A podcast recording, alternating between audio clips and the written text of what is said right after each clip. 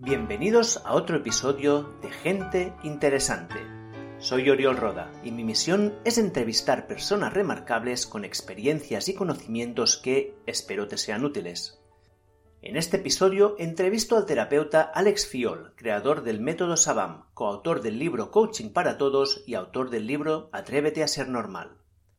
Alex se formó como fisioterapeuta en la Universidad Jim Bernat pero como buen buscador no se quedó solo con esta formación.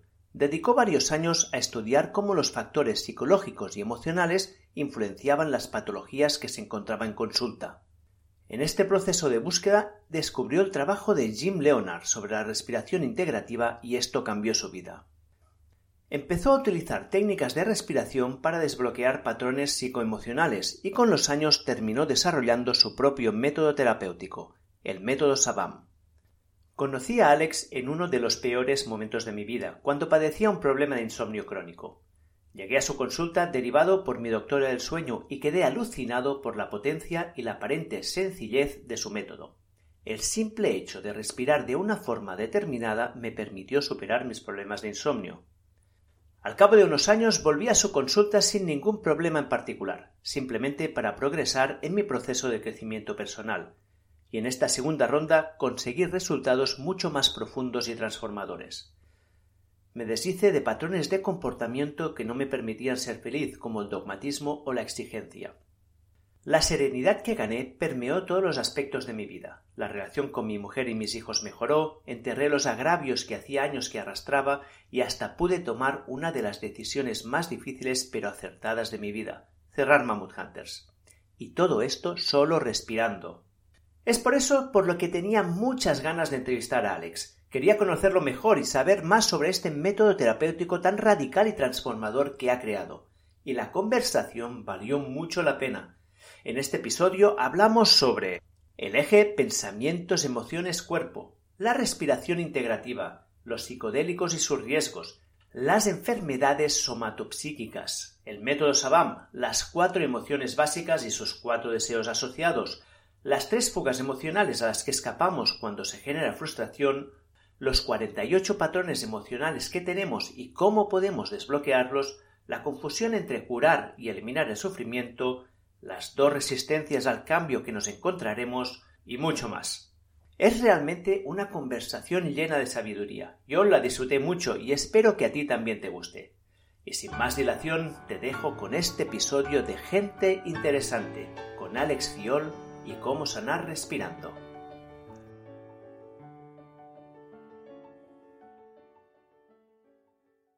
Tenía ganas de entrevistarte porque, como dice el nombre del podcast, gente interesante, pues te considero una persona interesante que haces una cosa muy interesante, yo lo he vivido en primera persona.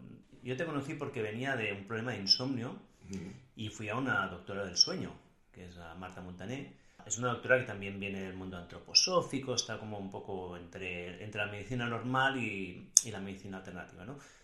Y nos vimos, me recomendó pues una pastilla, no sé qué, y me dijo, ¿por qué no pruebas este tipo de terapia? Y bueno, yo cuando me dicen esto siempre estoy abierto a probar cosas, ¿no? Y, y te llamé, vine a verte y es que me, o sea, me acuerdo la primera sesión, o sea, que fue como una bomba atómica. y lo curioso es que simplemente me estiré en una cama, empecé a respirar y casi sin hablar, sin hacer nada, empezaron a salir cosas y cosas y cosas. No sé si esa primera sesión terminé llorando como un niño o no. Lo que me sorprendió muchísimo es como solo desde la respiración o desde la postura. Bueno, cuéntame tú un poco cómo es. Yo estoy en fisioterapia, fisioterapeuta. ¿vale? ¿Mm? Cuando yo trabajaba con los pacientes, me encontraba, me encontré con un problema. ¿Y el problema cuál es? Habían pacientes que si tú aplicabas las técnicas habituales de fisioterapia se recuperaban bien. Sí, tenían un problema de hombro, tú hacías los ejercicios, más no y se recuperaban bien. Y luego habían pacientes que, haciendo lo mismo, no se recuperaban tan bien. ¿vale? Y entonces lo que empecé a ver es que había todo un factor ahí emocional o psicológico que o favorecía o no favorecía que se resolviera el problema. ¿vale? Las personas que tenían mucho trauma emocional, ¿no? A lo mejor era una fractura de brazo y eso les había provocado un trauma, entonces emocionalmente no estaban bien o personas que arrastraban problemas emocionales de base, que pasa que la recuperación era más difícil, más dolorosa, más complicada, más larga, etc. Entonces yo lo que me planteé es qué podemos hacer para ayudar a este tipo de personas. Porque a veces no es gente que va a ir al psicólogo, que tenga un problema psicológico como para ir al psicólogo, pero según cómo ha sido tu historia o tu vida o cómo lo vives, no enfocas igual el tratamiento, ¿no? Por el nivel de tolerancia al dolor, por, por un montón de cosas. Y entonces fue cuando me empecé a interesar en diferentes técnicas que tienen en cuenta esa relación entre las emociones y el cuerpo. Y exploré varios sistemas. ¿no? El que hablabas de la respiración, eh, para mí fue como muy revelador precisamente por eso, ¿no? Porque cómo puede ser que solo respirando aparezcan cosas. Y es porque en las emociones, la, palabra emoción viene del latín movere, que significa moverse. Entonces la emoción siempre tiene una base corporal. El pensamiento no, es mental, pero la emoción siempre es como una manifestación física. Entonces todas las emociones están en el cuerpo. Cuando tú respiras, simplemente respirando, estás dando permiso, de alguna manera, a poder sentir ciertas cosas que están ahí guardadas o bloqueadas para que puedan salir. Y yo cuando descubrí esto, me di cuenta que cuando combinaba ciertas técnicas de fisioterapia con un trabajo de respiración consciente, vamos a decir, pues muchas veces sí podía resolver cosas que no se resolvían. ¿Por qué? Porque aparte del problema físico había un trastorno emocional de base. Entonces, de este trabajo fue cuando yo acabé en un centro de psicología y psiquiatría, que es donde te conocí, y empecé a desarrollar una cosa que en aquel momento no la conocía casi nadie, o no la conocía, que después con el tiempo ahora ya se empieza a conocer más, que se llama fisioterapia en salud mental, que es que ya hay unos estudios que demuestran que problemas que hasta ahora eran tratados o eran patrimonio exclusivo de la psicología y la psiquiatría pueden mejorar con ciertos trabajos de tipo psicocorporal. ¿no?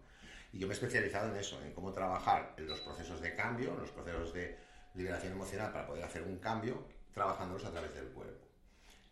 Lo que pasa es que lo de la respiración para mí fue como el gran crack. Pero después... ¿Cómo llegaste, ¿Cómo llegaste a esta técnica? ¿De dónde la sacaste? No, esto es una técnica que está basada en un método que ya existe, se llama método Vibration. Es un método que desarrolló un californiano en los años 80, que se basa básicamente en esto. ¿no? Él partía de la base de que las emociones muchas veces el problema es que cuando tú decides que una emoción está mal o no te gusta o no la quieres sentir, lo que haces es desencadenar una serie de mecanismos que tienen como objetivo bloquearla. ¿no? Entonces dejo de respirar, bloqueo la respiración o me tenso, porque es una manera de intentar parar esa cosa o esa emoción que no quiero sentir o esa sensación. ¿Qué ocurre? Que eso que se queda ahí bloqueado, pues está ahí, entonces no se, no se resuelve. Entonces el que planteaba que cuando tú haces el proceso contrario, es decir, cuando tú te permites de verdad sentir algo, en el propio proceso de sentirlo llega un momento que se agota, se acaba y él decía se integra. Es decir, en lugar de reprimirlo, lo integras y te quedas como en paz con eso. Mm. Entonces desarrolló lo que llamaba el Libation, porque él lo que hizo fue decir que había, es como que pudo identificar cuáles eran los mecanismos que utilizamos normalmente para reprimir, que es pues dejo de respirar o, respiro poco, me tenso, ¿sí? desvío la atención y pienso en otra cosa, dijo, bueno, pues si hacemos lo contrario, lo que haremos es facilitar que puedas sentir esas cosas e integrarlas. Y esto se llama Vibration, pero Vibration no es una terapia, era un método, decía que no era una terapia, era un método de autoayuda o desarrollo personal que puede tener efectos terapéuticos. Entonces, claro, Vibration está bien como método de trabajo y desarrollo personal, pero a nivel terapéutico, desde mi punto de vista, a veces se queda un poco corto.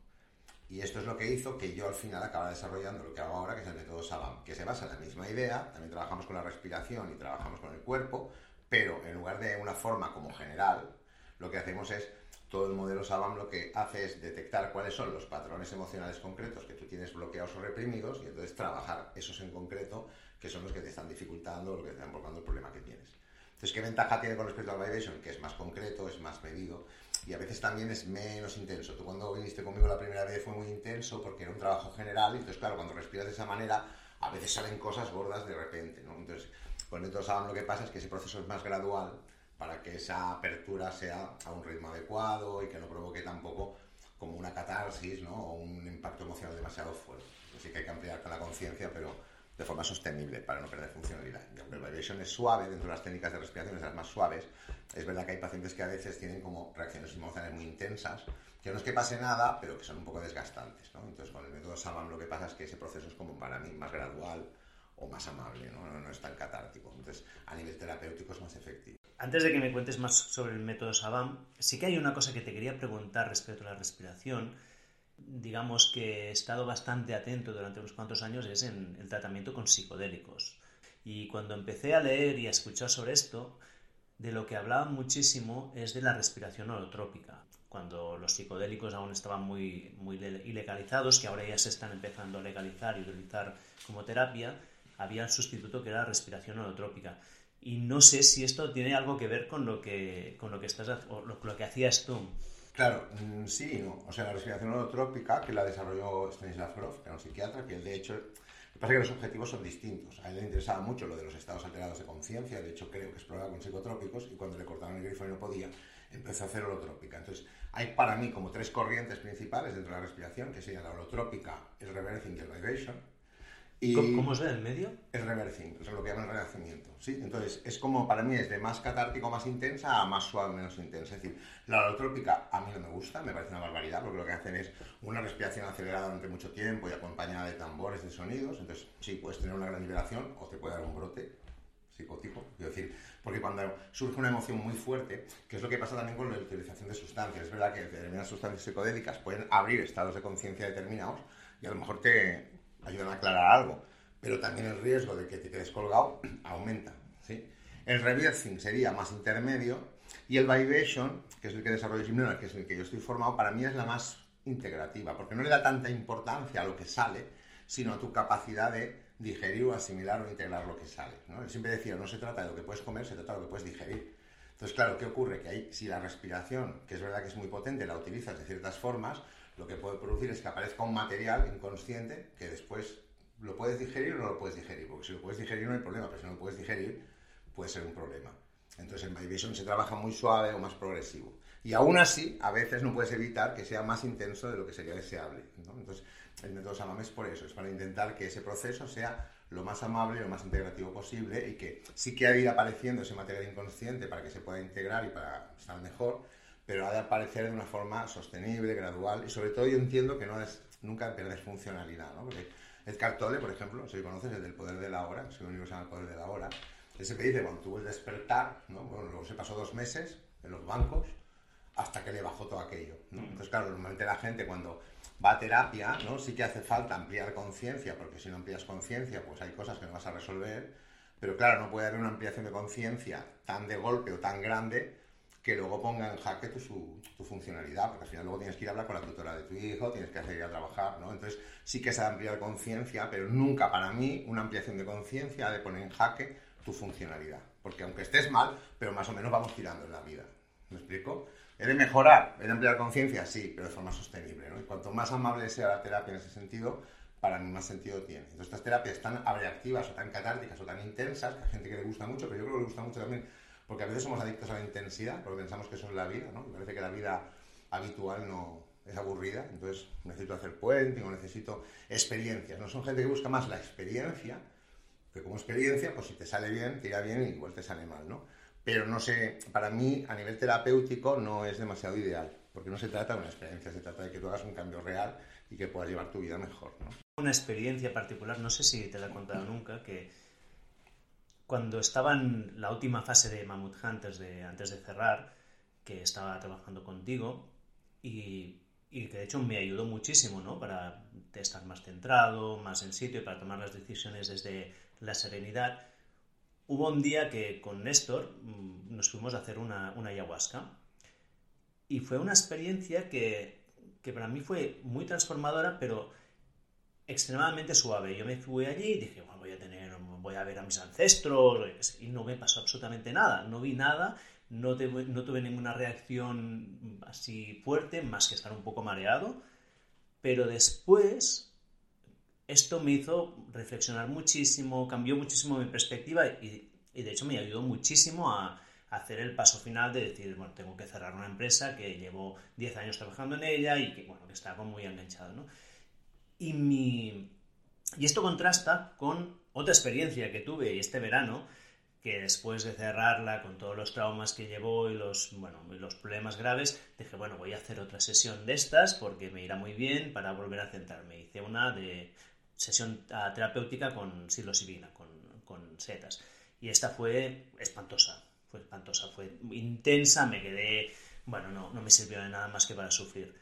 Y en retrospectiva creo que una de las cosas que hizo que la primera funcionara muy bien era que venía de trabajar contigo, que de trabajar con un estado de conciencia un poco alterado, pero no mucho, y que de allí pasar a una sesión pues un poco más intensa, no la viví, bueno, para mí fue catártica, ¿no? Sí que fue para integrar cosas que estaban allí. En cambio, la segunda no, no venía a hacer nada y bueno, fue como un puñetazo. Claro, es que yo creo que a veces también las cosas, cuando no las haces en el contexto adecuado, también tienen los riesgos que tienen. Es decir, yo puedo entender que en la selva esmeralda, ¿no? Estas tribus que viven ahí, ¿no? Cuando tienen que pasar a la edad adulta, a los 18 años, se pegan la fumada de peyote o de lo que sea, porque así al nahual, tienen la visión, pero claro, todo eso está dentro de un contexto, de una vida natural, dentro de un sistema de, que funciona de determinada forma, donde eso está integrado de forma sana y forma parte de eso.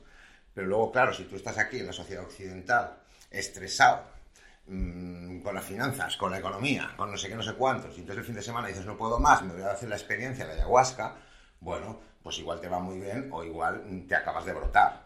¿Me entiendo lo que te quiero decir? Pero claro, estamos escogiendo algo que en una cierta cultura, en un cierto contexto puede tener un sentido, pero cuando eso lo metes en otro contexto y en según cómo sea ese contexto, pues claro, no puedes pretender que haga la misma función porque no la puede hacer. ¿no? Entonces yo creo que al final es un tema de responsabilidad personal, cada uno sabe lo que tiene que hacer con su vida, pero es verdad que cuanto más... Es como todo, ¿no? Para hacer eso, el médico antiguo decía, no hay venenos, hay dosis, ¿no? Pero claro, ¿cuál es la tuya? Pues a veces no nos conocemos lo suficiente como para saber, ¿no? Entonces probamos y a veces nos sale bien, a veces nos sale mal, pero yo por eso creo que las cosas hay que hacerlas no hay que tener tanta prisa, ¿no? Porque esto ocurre que también, ¿no? Es me digo, las personas que van al médico los llaman pacientes. ¿Por qué los llaman pacientes? Pues eso, paciencia, ¿sabes? Entonces, uno está mal, lleva años mal, de repente decide que quiere estar bien y entonces quiere estar bien ya. Y si esto es intenso y es rápido, estaré bien antes. Bueno, o no, porque hay procesos que son de otra manera y que se tienen que vivir de forma gradual y cuando tú quieres hacer un cambio, ese cambio tiene que ser adaptado, tiene que ser sostenible y en una determinada persona ciertas cosas pueden funcionar y en otras no tanto, porque también depende de la estructura que uno tenga interna.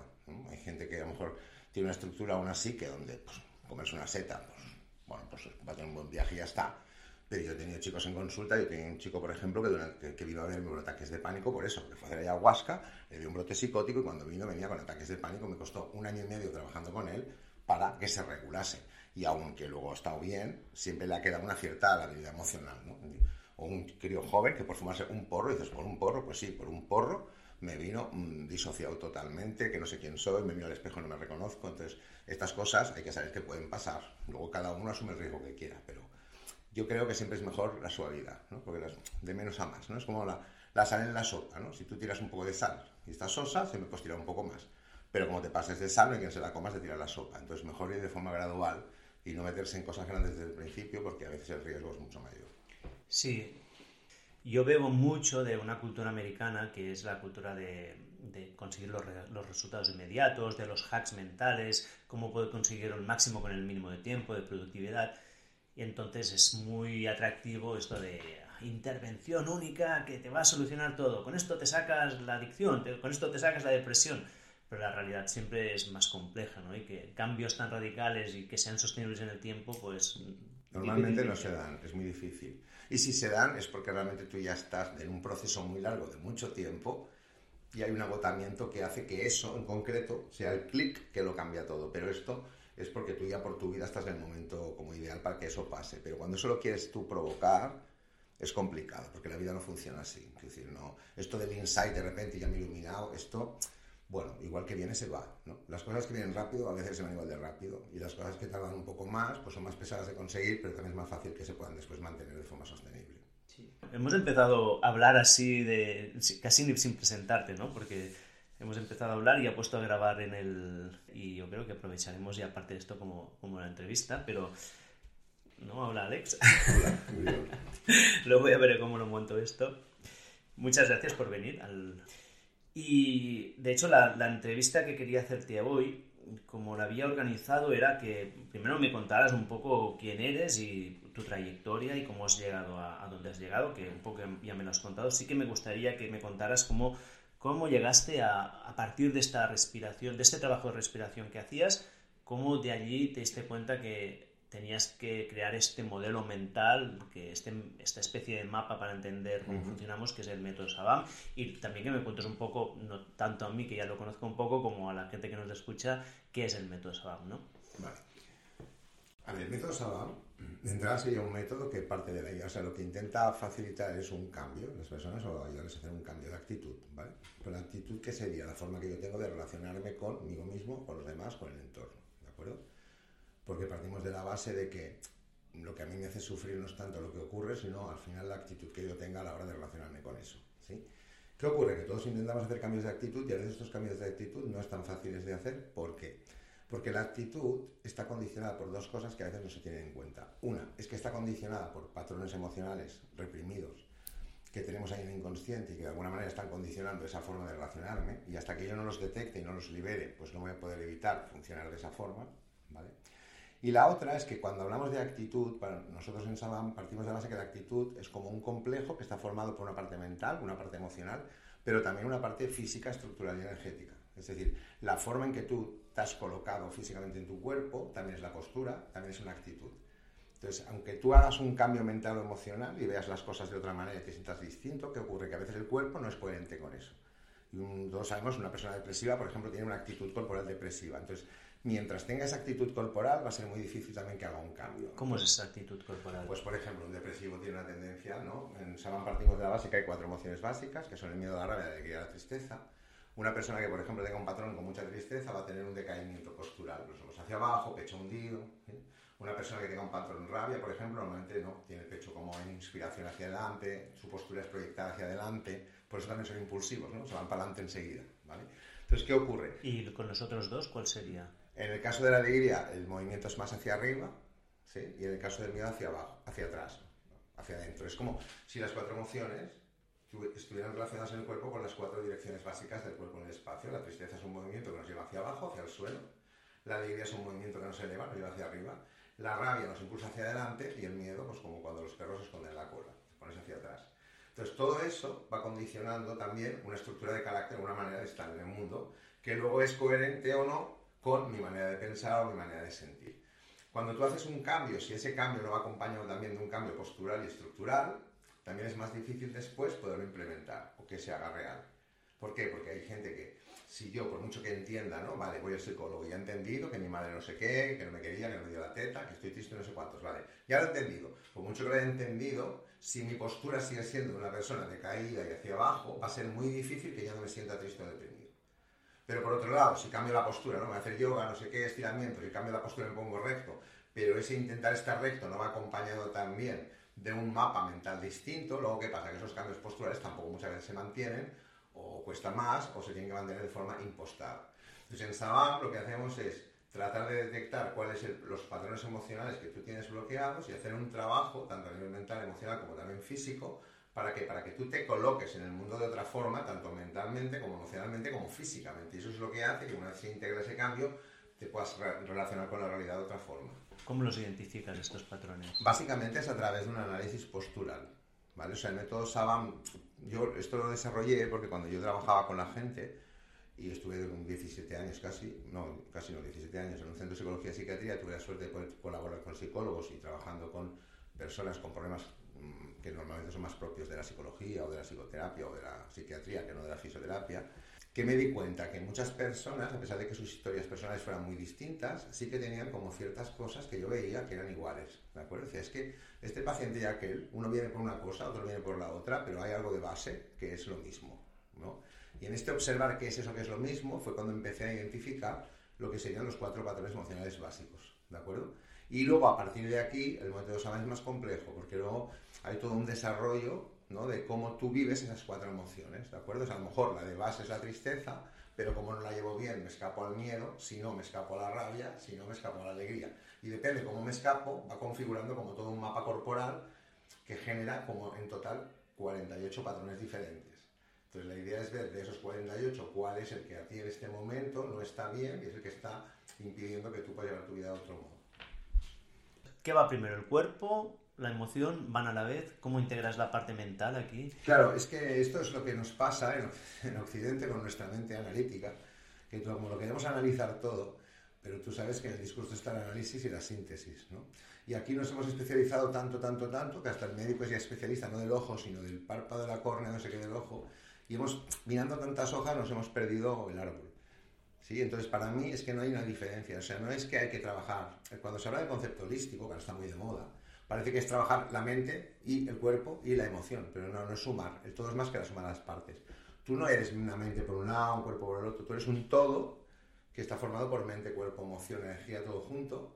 Y entonces, claro, es que no es que trabajes una cosa o trabajes la otra, es que has de trabajar con todo a la vez. Es trabajar con un sistema que esté abordando al mismo tiempo todo, tanto la parte mental como la emocional como la física. Entonces el método Saba, protocolo que hacemos, por eso no trabajamos solo con respiración, es un protocolo que está basado en la postura, en la respiración, en determinadas maniobras manuales, también en una conversación previa y posterior a cuando haces el trabajo en la camilla, porque el objetivo es un poco como trabajar a nivel integral con la persona, no solamente con una de las partes.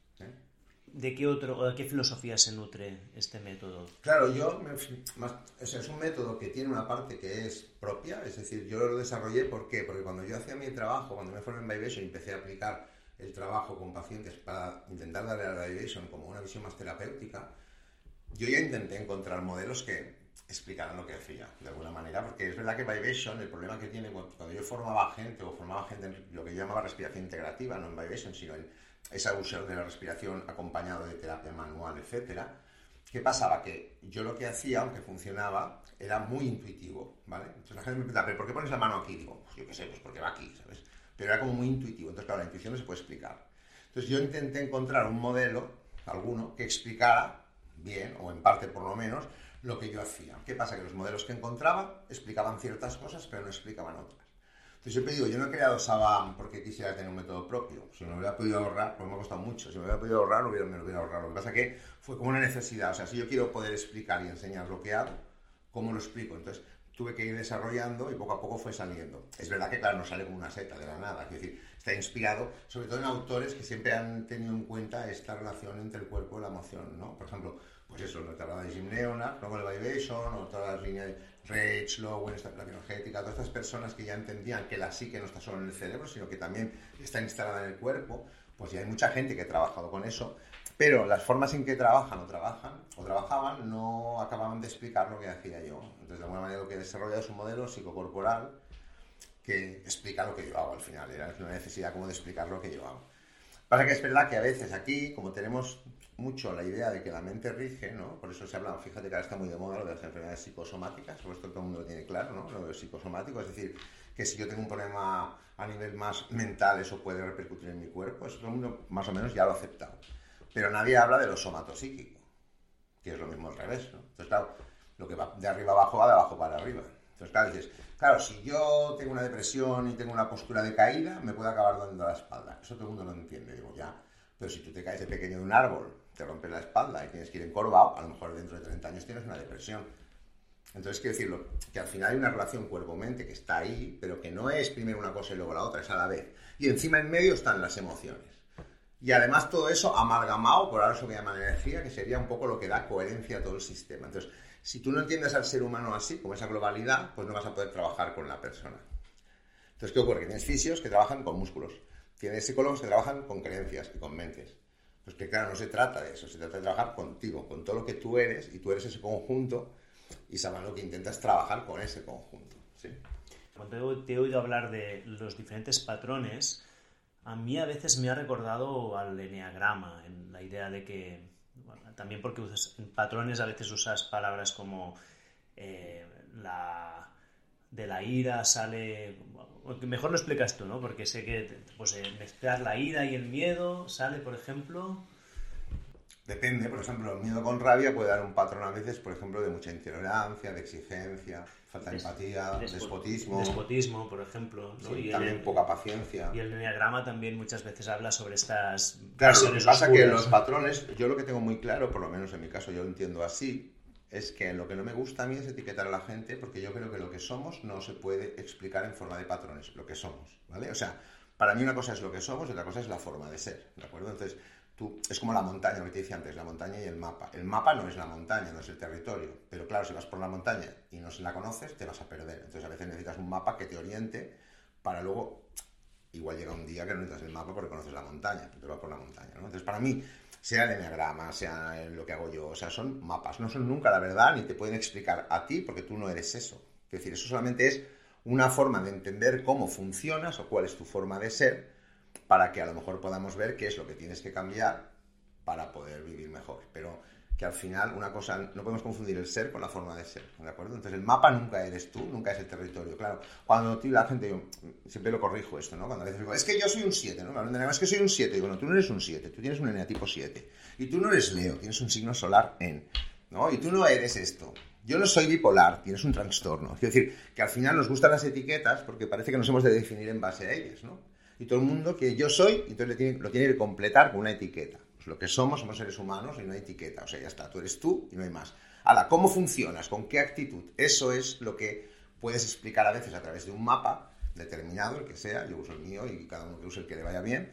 ¿Para qué? Para ver cómo funcionas y ver después cómo podemos cambiar eso. Lo que pasa que esos mapas, para mí, el problema que tienen muchas veces es que explican muy bien las cosas a un nivel conceptual, pero no siempre tienen una aplicación práctica a nivel físico. ¿No? Por ejemplo, hay un mapa muy complejo que habrá gente que creerá en él o no, que es la astrología. Muy bien. Y que si Neptuno está aquí, esto está ya, vale. Pero cuando tú ves tu carta y la has entendido, si tienes ansiedad, ¿cómo uso eso para quitártela? Entonces, claro, estos mapas que están muy bien, a mí no me ayudaban a poder trabajar contigo en la camilla. En cambio, el mapa que he, desarrollado, que he desarrollado yo a mí me ayuda, ¿por qué? Porque cuando yo tengo claro cuáles son tus patrones, también tengo claro dónde tengo que poner la mano, en qué postura te tengo que poner y en dónde tienes que respirar para que ese patrón se afloje. Entonces me, da, me permite darle al trabajo esa dimensión física o estructural que yo con otros mapas no la sé o no la puedo dar. Si alguien puede y lo hace, pues perfecto, pero no es mi caso. ¿Podrías contarme un poco cómo sería cuando llega un paciente en tu, a, tu, a tu consultorio? ¿Cuál sería el proceso? ¿Cómo es el mapa de, de, de Saban? Porque lo hemos mencionado así, pero para alguien que no, que no lo conozca, ¿cómo se basa, en qué estructura? Porque aparte de los cuatro... ¿y, ¿Y, cómo lo tratas después a nivel físico o a nivel o sea, ¿cómo es el tratamiento? Básicamente, o sea, nosotros partimos de la base de que hay cuatro emociones básicas, miedo, rabia, alegría, tristeza, y cuando nosotros somos pequeños, generalmente lo que va a pasar es que va a haber una de las cuatro que no la vamos a integrar tan bien como las otras tres. ¿Por qué? Me da igual, por la razón que sea. Puede haber factores culturales, educativos, genéticos, los budistas dirán que por el karma, me da igual. Es como que yo a lo mejor hay tres que llevo bien, pero hay una que no se acaba de integrar, ¿de acuerdo? Y eso es lo que va a provocar lo que nosotros llamamos patrón emocional básico de miedo, de rabia, de alegría de tristeza. ¿Qué ocurre? Que el patrón no es la emoción, ¿vale? O sea, lo que hay que entender es que una emoción es una emoción y un patrón es un patrón, y aunque lo llamemos patrón emocional, para abreviar, el patrón no es una emoción, el patrón está formado por una parte emocional, una parte mental y también una parte física y estructural, ¿vale? Pero ¿qué ocurre? Que esa emoción que se bloquea, siempre está, esa emoción que se bloquea siempre está asociada a un deseo fundamental, ¿vale? Es como que todos tenemos esas cuatro emociones, que todos las sentimos, y también hay como cuatro deseos fundamentales o cuatro necesidades fundamentales que cuando somos pequeños tenemos que tener cubiertas, ¿no? Que cada una de esas emociones está asociada a uno de esos deseos. Cuando yo, de pequeño, una de esas emociones no se integra bien, lo que va a pasar es que ese deseo ya no va a ser como uno más, sino que ya es el importante para mí. Y cuando ese deseo ya es especialmente importante, lo que va a pasar es que ya va a empezar a condicionar mi actitud, porque aunque sea inconscientemente hay muchas cosas que las hago o las dejo de hacer, porque estoy intentando satisfacer ese deseo. Entonces, hay cuatro deseos básicos que serían el deseo de amor, de aprobación, de que me quieran, y es cuando eso no está bien, tiene que ver con la tristeza. El deseo del control, ¿no? de tener un cierto control en mi vida, controlar las cosas, y cuando no controlo eso tiene que ver con la rabia.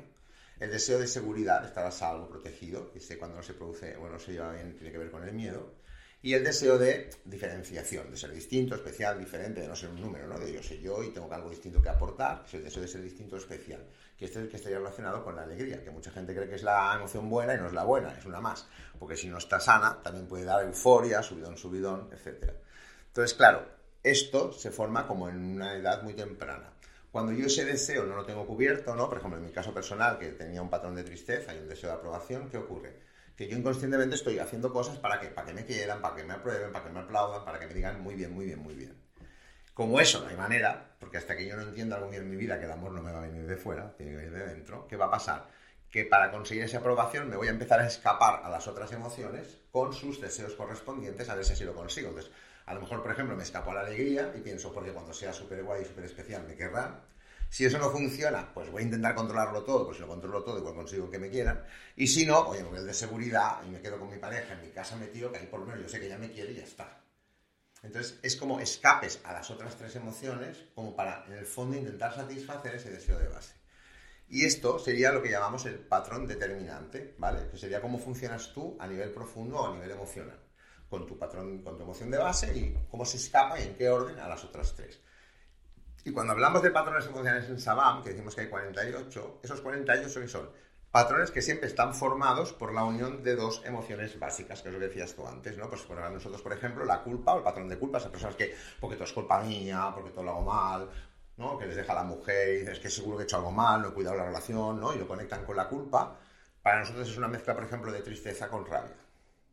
En cambio, el patrón de frustración, por ejemplo, que sería la misma persona le deja a la mujer y entonces no puede ser, ¿cómo puede ser que me deje? ¿Cómo puede ser que yo no pueda hacer algo para evitar esto? ¿no? Igual es la misma situación, pero yo la vivo con frustración en lugar de con rabia, en lugar de con culpa. Esa sería una mezcla de rabia con alegría. Entonces, cuando la persona viene el primer día, lo que hacemos es primero detectar cuál es su patrón de base y sus fugas, y luego, claro, la gracia está en ver de esos 48 patrones, pues por cuáles vamos a empezar. Entonces hay como los 48 patrones, hay como 12 que los vamos a dejar aparte de momento, ¿sí? porque son los más transpersonales y esos no se suelen trabajar, no, no suele ser necesario. Pero los otros 36 los tenemos agrupados en tres grupos que serían sabiduría, voluntad, amor. Por eso se llama así, Sabam, sabiduría, voluntad, amor. ¿Por qué sabiduría, voluntad, amor? Porque son como los tres principios internos que tú tienes que tener bien para que una acción sea efectiva. ¿no? Por ejemplo, para hacer esta entrevista, pues tienes que saber hacerla, ¿no? Tienes sabiduría, si no la sabes hacer no puedes. Tienes que querer, tener voluntad, porque si no tampoco. Y lo que haces además lo tienes que hacer un poco desde el amor, porque si no tampoco no, como que no llega. Entonces, ¿qué ocurre? Cuando la persona viene a la sesión, es como si la sabiduría, voluntad, amor tuviera que ser un taburete con tres patas equilibradas, hay una de las tres patas que no está tan equilibrada. Entonces su problema tiene más que ver con que no acaba de conectar con ese amor, o con que no acaba de conectar con su voluntad, o con que hay algo que no se acaba de enterar o de saber, y por eso no puede hacer el cambio. Y cada uno de estos tres grupos hay 12 patrones y la gracia está entonces en ver en esa persona por qué grupo empiezas y dentro de ese grupo cuáles son los patrones concretos que hay que trabajar para desencallar el sistema lo mejor y lo más pronto posible de forma sostenible. ¿Estos tres grupos están asociados a una emoción concreta o a una combinación? No, no. no. En estos tres grupos están siempre las cuatro, o sea, siempre están las cuatro emociones conectadas entre sí. ¿Vale? Si tú, claro, es que visualmente aquí, casi por radio es más difícil, pero visualmente, si tú tienes como una cruz y pones las cuatro emociones en las cuatro puntas, ¿sí? Cuando tú unes las líneas vas a tener seis líneas. Pero en realidad son doce, porque no es lo mismo ir de la rabia a la tristeza que de la tristeza a la rabia. Entonces, esas doce serían los doce patrones que están en un grupo, por ejemplo, la sabiduría. Entonces, a lo mejor en la sabiduría, si está el patrón de culpa, puede ser que para ti la culpa vaya de la tristeza a la rabia, pero en otra persona puede ser que vaya de la rabia a la tristeza. O sea, depende de la persona, va en una dirección determinada y eso también nos ayuda a saber si lo que hemos de trabajar en la camilla es más bien la emoción de la rabia o más bien la emoción de la tristeza o cuál es la emoción que hemos de trabajar. Para poner un ejemplo concreto, ¿no? por ejemplo, yo que mi patrón de base es la rabia. Sí. ¿Cuál sería, ¿Cuáles serían los patrones secundarios? ¿Cómo, ¿Cómo sería el proceso de análisis aquí? Claro, el proceso de análisis, primero hacemos un análisis postural general que nos ayuda a saber cuál es el patrón de base. Después, para saber, nosotros a cuando te escapas a las otras tres, lo llamamos fugas, ¿sí? Fuga 1, fuga 2, fuga 3. La fuga 1 la, la, detectamos mucho a través del movimiento ocular, ¿sí? Porque, sí, porque hemos visto que también cuando tú mueves el ojo en las cuatro direcciones, ¿no? Hay como a veces más dificultad o una cierta incomodidad en una de esas cuatro direcciones y dependiendo de cuál sea el patrón de base, esa dirección nos indica muchas veces cuál es la fuga número uno, ¿vale? Y luego para la fuga número dos y la fuga número tres también tienes que ver hasta qué punto, a veces es más a través de preguntas, ¿sí? De ver un poco, cuando preguntas a la persona si se siente más identificada con un patrón o con el otro, pues también puedes ver un poco cuál es la dos, cuál es la tres. Y por ejemplo, en mi caso, ¿eh? tú ves que sabes que la rabia es mi patrón principal. ¿Qué verías en mi movimiento ocular y qué te indicaría, por ejemplo? En tu caso, por ejemplo, si yo te pido que mires para arriba y mantengas sin mover la cabeza, ¿vale? Todo el rato que puedas. Y observa cómo te sientes arriba, ¿sí? Luego abajo, todo lo que puedas, ¿eh? Sí. Luego a la derecha o a la izquierda. Miras en las cuatro direcciones y a ver con cuál de las cuatro, si te tuvieras que quedar todo el tiempo mirando allí, te molestaría más. Probablemente a la izquierda porque tengo un ojo malo en la izquierda. ¿Te cuesta la izquierda porque tienes un ojo malo o como te cuesta la izquierda tienes un ojo malo? Quiero decir, no lo sé, pero si, por ejemplo, esto hecho así es complicado, ¿eh? Se tiene que hacer de pie, poco a poco, porque si no puede falsear. Pero si fuese el caso, que realmente donde hay más dificultades a la izquierda, querría decir que seguramente en tu caso la fuga número uno es a la tristeza. Y que entonces tú lo que haces es yo lo quiero controlar todo, y como lo quiero controlar todo, tengo que conseguir que me quieran, porque si me quieren, los tengo controlados. En cambio, una persona que tuviera un patrón básico tristeza, que lo que busca es el amor, y se escapase a la rabia, lo que hace es controlar todo, porque cuando os tenga controlados me queréis. O sea, aunque los dos, porque todos tenemos las cuatro emociones y los cuatro deseos, ¿de acuerdo? Pero no es lo mismo que yo lo quiera controlar todo y una forma de controlar sea asegurarme de que me queráis, que yo quiera que todo el mundo me quiera y la forma de conseguirlo es controlaros. ¿Me explico? Entonces, en tu caso sería, yo busco controlar, pero claro, si consigo caerte bien o que me quieras o que me apruebes, yo tengo controlado. Una cosa que me imagino es que muchas veces cuando se hablan de estos patrones, casi cualquier patrón la gente se puede sentir identificado con él. ¿no? Claro, porque todo el mundo tenemos todos. El problema, claro, no es ese. O sea, todos tenemos todo. Pero pasa lo mismo que con el enneagrama, en realidad. ¿no? El enneagrama dicen, yo soy un 7, no es que un 7, tú tienes los nueve números dentro, pues son nueve energías que están en ti.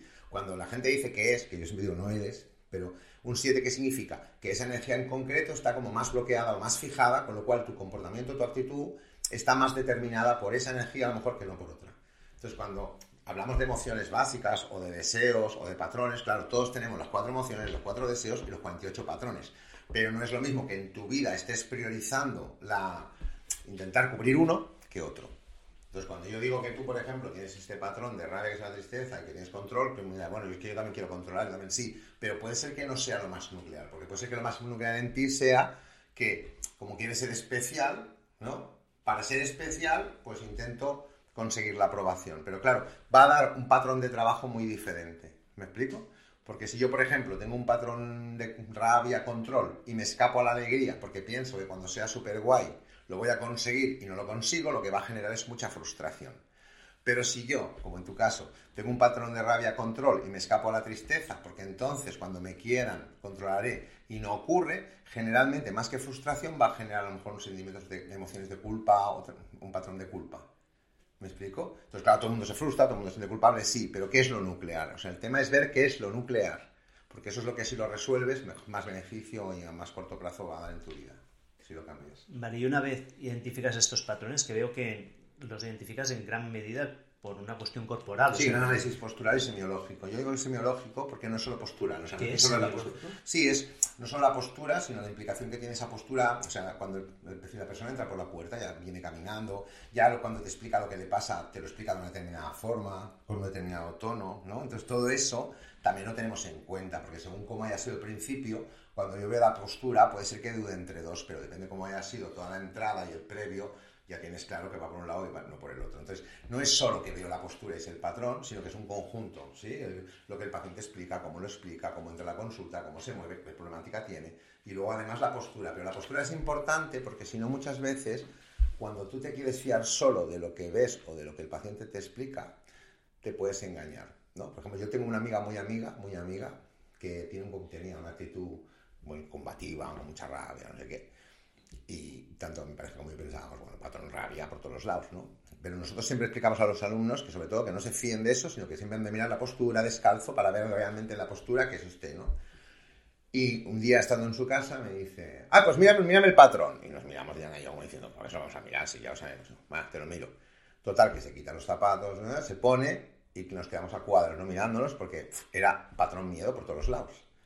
Y cuando lo veo, le digo, le explico el patrón mío de que va, dice que sí, que ya había pasado muchísimo pánico en la infancia, una madre maltratadora, etcétera, etcétera. ¿Qué pasa? Que tenía una fuga muy fuerte a la rabia, porque acá había aprendido, aquí o ataco o no sobrevivo. Pero claro, puede ser que esta persona tenga problemas de agresividad, se pase la vida haciendo psicoterapia para gestionar la rabia y no sé qué, y en el fondo su problema no es de rabia, su problema es de miedo. Y la rabia es la manera que tengo de sentirme a salvo.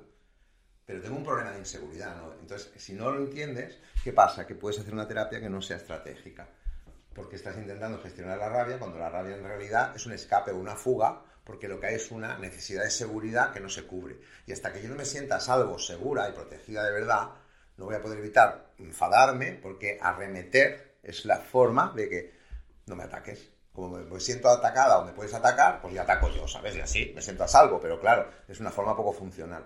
Pero esto a veces se ve en la postura. Porque en el discurso, cuando ella entra, pues sí que venga con una actitud muy desafiante, muy agresiva, muy así, muy combativa.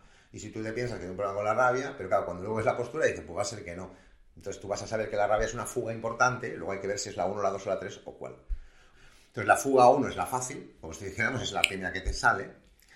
La fuga 2 suele ser la cómoda, es decir, si por ejemplo tu fuga 2 fuera el miedo, sería que en esa mezcla de rabia con miedo, que da esta actitud pues un poco intolerante, exigente, perfeccionista, poco empática. Esa es la forma cómoda, esa es como la zona de confort que dicen, es, la más, es la, más, la más cómoda. No es cómoda, pero es como la más cómoda. Prefiero ser así que estar culpable y rasgándome las vestiduras, ¿sí? Y la fuga 3 es a la que no llegamos normalmente y que cuando llegamos es cuando estamos fatal. ¿Sí? Es cuando las personas que me vienen a la consulta están en fuga 3 son las que están con crisis, crisis, ¿vale? Porque es en la que menos nos reconocemos. Y es cuando la 2 no funciona y llego a la 3, es como la más desestructurante. ¿Y cómo sería una fuga 3? ¿Qué, tipo de patrón? Claro, no, es que no, no, es que la fuga 3 es que tú has llegado, como si dijéramos, a tu tercera fuga, a tu tercera emoción que te escapas. Pero el patrón que va a dar depende de la de base y depende de cuál sea esa. Es decir, si tu fuga 3, por ejemplo, tú tienes un patrón básico de rabia y tu fuga 3 es a la alegría, pues puede ser que entonces lo que tú sientas es una frustración súper grande y ganas de matar a todo el mundo. Pero que normalmente no me pasa porque yo siendo exigente o como mucho me siento un poco culpable si las cosas no me salen bien, voy viviendo ahí. Pero ya, si se va de madre la cosa, entonces puedo llegar a experimentar esa frustración tan grande. Entonces tú en tu caso, a lo mejor la fuga 3 sería la frustración, pero en otra persona puede ser que la fuga 3 sea otra. ¿Me explico? Porque si tiene un patrón básico de miedo y su fuga 3 es a la tristeza, pues cuando llega la fuga 3 lo que va a estar es con una muy resignada y en el sofá y sin ganas de moverse. Pero que entiendas que la fuga 3 es como cuando estoy peor, ¿no? Por ejemplo, en mi caso, yo tengo un patrón básico de tristeza, la fuga 1 es a la alegría, ¿sí? Cuando sea guay me queda todo el mundo. La fuga 2 es a la rabia, que es donde yo me he sentido como toda la vida. De hecho, me dices que tú, qué carácter, no sé qué, no sé cuántos, ¿sí? Y mi fuga 3 es al miedo. Claro, yo soy una persona que yo cuando estoy fatal, fatal, fatal, hago lo que no hago nunca, que es me aíslo. O sea, si yo me aíslo, me quedo en mi casa, no quiero ver a nadie, ni a los amigos, ni salir, ni hacer nada, preocúpate porque eso en mí no es nada habitual. Me explico, yo normalmente estoy en mi mundo ideal o estoy haciendo cosas, pero quedarme encerrado en casa no. Pero una persona, por ejemplo, que su fuga 3 sea, llega a la rabia, normalmente es la típica persona que no va a liar un pollo y que si un día lo, lo lía gordo, dices, preocúpate, porque, es, porque está al límite. Porque si no, es como que evitamos llegar ahí. ¿Me explico? Podría ser que lo que para una persona es la fuga 1, para otro es la fuga 3, sí. Sí, directamente. No, hay una... No, o no, porque claro, porque la fuga también depende del patrón de base. O sea, si yo tengo una emoción básica de tristeza, por ejemplo, ¿sí? Puedo tener una fuga 1 a la rabia, 2 a la alegría, 3 al miedo, por ejemplo. Tú puedes tener un patrón básico de tristeza, pero que tu fuga 1 sea el miedo, entonces ya no es lo mismo. Ya cambia y el orden de trabajo cambia. Y si tienes un patrón básico de rabia, aún cambia más, porque es un patrón diferente de base. Entonces, en total, las combinaciones hay muchísimas. Claro, y una vez conoces estos patrones, ¿cómo empiezas a tratarlos? Claro, entonces, una vez se ha o sea, la liberación de un patrón, en, realidad necesita como, tiene tres aspectos, ¿sí? Lo primero es que tú lo identifiques, es decir, que yo sepa cuál es y que luego tú lo veas, porque claro, yo siempre digo en broma que si eres tonto y no lo sabes, no tienes arreglo, ¿me explico? Y a veces, ¿qué pasa? Que hay patrones que a las personas les cuesta reconocer, ¿sí? Yo me acuerdo de una señora que vi una vez, que tiene problemas con el marido, y cuando viene la primera sesión y y tal, bueno, para mí estaba clarísimo que era un patrón de sumisión. Y cuando le explico que tiene un problema con una actitud o un patrón de sumisión, me dice, ah, no, yo no soy sumisa. Yo lo que pasa es que hago lo que dice mi marido para no tener problemas. Y claro, le dije, vale, pues vamos a trabajar este patrón. El patrón hago lo que dice mi marido para no tener problemas, ¿no? Porque la palabra sumisión no le gustó. Entonces, ¿Qué ocurre? Que a veces uno puede tener un comportamiento muy dogmático de querer tener razón, pero es que mm, él cree que tiene razón en que no quiere tener razón. Entonces, hay gente que a veces le cuesta mucho reconocer que tiene un problema y que hay una parte de ese problema que es responsabilidad suya. Eso a veces no nos gusta porque nos gusta echar balones fuera. Entonces tengo un problema de pareja porque mi pareja no sé qué, porque no me escucha, porque no me entiende. Es que mi pareja no me entiende y tú te explicas, porque claro, es que a veces no me entiende, bueno, no te entiendo o tú no te explicas. Entonces, ¿qué ocurre? Que muchas veces la tendencia es pensar que lo que me pasa, si me va mal, no es cosa mía, es porque lo de fuera. Eh, pero claro, si el problema está fuera, la solución también. Si yo quiero poder solucionar algo, tengo que ver qué parte, no digo que tenga la responsabilidad total, pero qué parte de responsabilidad tengo yo con respecto a eso. Porque si entiendo eso y lo cambio, a lo mejor sí que puedo provocar un cambio. Entonces, no siempre es tan fácil para las personas reconocer ciertos patrones que no les gusta reconocer que los tienen. Es que el problema es que mi padre es un déspota el problema es que tu padre es un déspota o que tú eres una persona con un patrón de sumisión que entonces tampoco sabe qué hacer cuando se encuentra con una persona déspota. Claro, si tu padre es déspota, pues tu padre tiene ese problema. Pero si tú tienes un patrón de sumisión, el problema que tienes tú es ese. Y a veces nos cuesta ver eso, porque siempre queremos pensar que el problema es el otro, ¿no? Y eso a veces cuesta. Entonces, lo primero es que la persona pueda reconocer o aceptar que tiene ese patrón, ¿de acuerdo?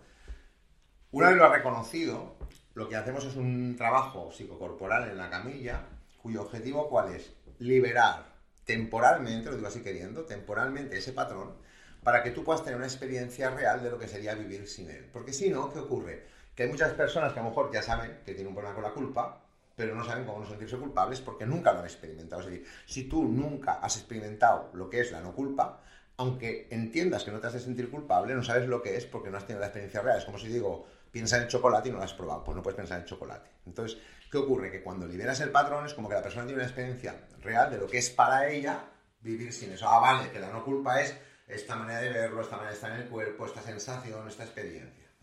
Y eso sería la parte de liberar el patrón.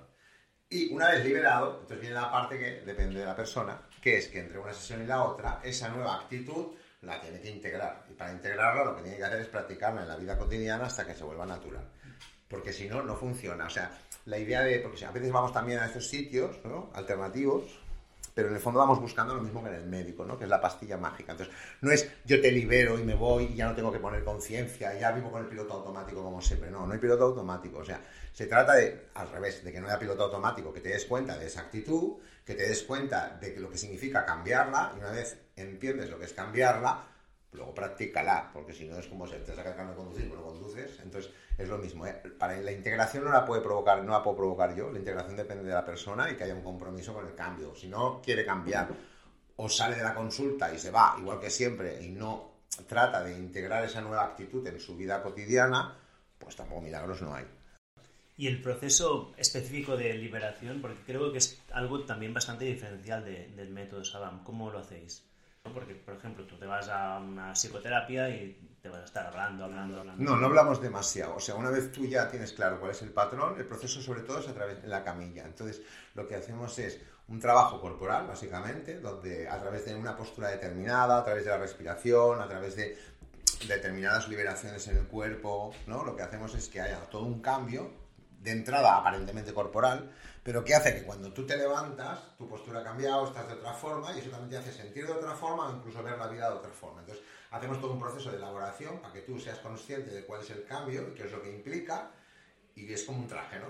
Cuando te pones el nuevo traje, la nueva postura, la nueva manera de ver las cosas o de sentirlas, la idea es que entonces cuando sales de la sesión eso lo practiques, pero por eso no es un proceso de estar hablando mucho. Yo solamente hablo mucho cuando hay un patrón que tengo claro que hay que trabajar y a lo mejor la persona no lo puede, no lo puede ver. Entonces a lo mejor hemos de ver qué pasa o qué, qué es lo que le está costando ver de eso. ¿no? Y a veces tienes que hablar un poquito para ayudar a la persona que pueda ver ese patrón en su vida, ¿no? Porque a mejor me dices que no, yo soy dogmática, yo no tengo esto, yo no hago esto, no hago lo otro. Entonces luego me pone un ejemplo de su vida cotidiana y digo, mira, cuando pasa esto, esto es esto, ¿no? Y esto es aquello. Entonces, ah, bueno, claro, visto así, visto así, visto así. Entonces cuando ya empiezan a ver que pues igual sí que eso me pasa, cuando reconozco que eso me pasa, es cuando tiene sentido la camilla y liberarlo, porque si no te vas a poner a respirar y te vas a liberar, pues no lo sé, pero eso no, o no necesariamente. Entonces, claro, sí que hay una parte de diálogo en la sesión, pero nunca es de explícame tu vida y qué te ha pasado y por qué te ha pasado, no va tanto por ahí, no es psicoterapia, sino que es, vamos a hablar un poco para ver cuál es la pauta o el patrón o la actitud que hay que cambiar, una vez claro, luego el cambio es muy corporal, es muy desde la camilla y a través de que tú hagas un cambio corporal para que puedas colocarte en el mundo de otra manera, verlo de otra manera, sentirlo de otra manera. Sí, para mí creo que esto fue lo que me sorprendió más de, cuando trabajé contigo, que es que yo estaba acostumbrado, si había ido a otros terapeutas, de hablar, de pensar en la infancia o hacer constelaciones o mil historias, ¿no? Y una de mis debilidades o fortalezas, porque todos van al mismo sitio, es que soy capaz de elaborar una historia muy compleja y de racionalizarlo todo mucho. Entonces, muchas veces me quedaba bloqueado porque lo podía explicar todo. Me, contaba una historia a mí mismo que me lo explicaba todo. En cambio, pues he intentado respirar, no había esta posibilidad y salían cosas que me quedaba sorprendido diciendo, ¿pero de dónde ha salido esto? Entonces este elemento corporal creo que para mí fue muy importante. Es que para mí es lo que marca la diferencia, porque en muchas ocasiones en la mente somos muy hábiles y nos podemos contar pelis y engañarnos más fácil, pero en el cuerpo es más difícil, ¿no? O sea, yo por ejemplo eh, si yo cuando llego al trabajo veo al jefe y me da uno en el estómago porque no lo aguanto, ¿sí? Y luego digo, bueno, pero no pasa nada, es buen tío, perdónalo, en el fondo no sé qué, sí, sí, pero luego digo, vale, sí, lo dejo ir, lo perdono, es un ser humano, inconsciente, no sé qué, vale, muy bien. Llego al día siguiente y ¿qué me pasa? Nudo en el estómago. Entonces, yo me puedo montar la peli que quieras, pero el nudo está, porque el nudo va a estar hasta que yo realmente no haga un cambio que me permita relacionarme con ese señor de otra manera. ¿Me explico? Entonces, esto, ¿qué pasa? Que el cuerpo muchas veces no engaña. Y hay gente que me dice, no, como una señora que una vez, que era psicóloga además de profesión, y en una de las sesiones se sorprendió, porque de repente, trabajando un patrón, salió pues un duelo, ¿no? De cuando murió su madre, que no lo tenía elaborado, y luego se quedó muy sorprendido y decía, pero yo esto ya lo había trabajado, yo había hecho el duelo y tal. Sí, pues seguramente lo había hecho a un nivel mental, o tal vez incluso emocional, ¿vale? Ya he podido entender la pérdida de mi madre y me puedo sentir bien con eso. Pero es como que en su cuerpo aún quedaba un resto ahí de pena o de dolor que no había acabado de salir porque a veces eso está tan metido en el cuerpo que si no se través de un trabajo corporal a veces no sale. Entonces se quedó sorprendida y dice, pues ahora sí que tengo la sensación de haber hecho el duelo completamente, lo que no sabía es que no lo había hecho. ¿no?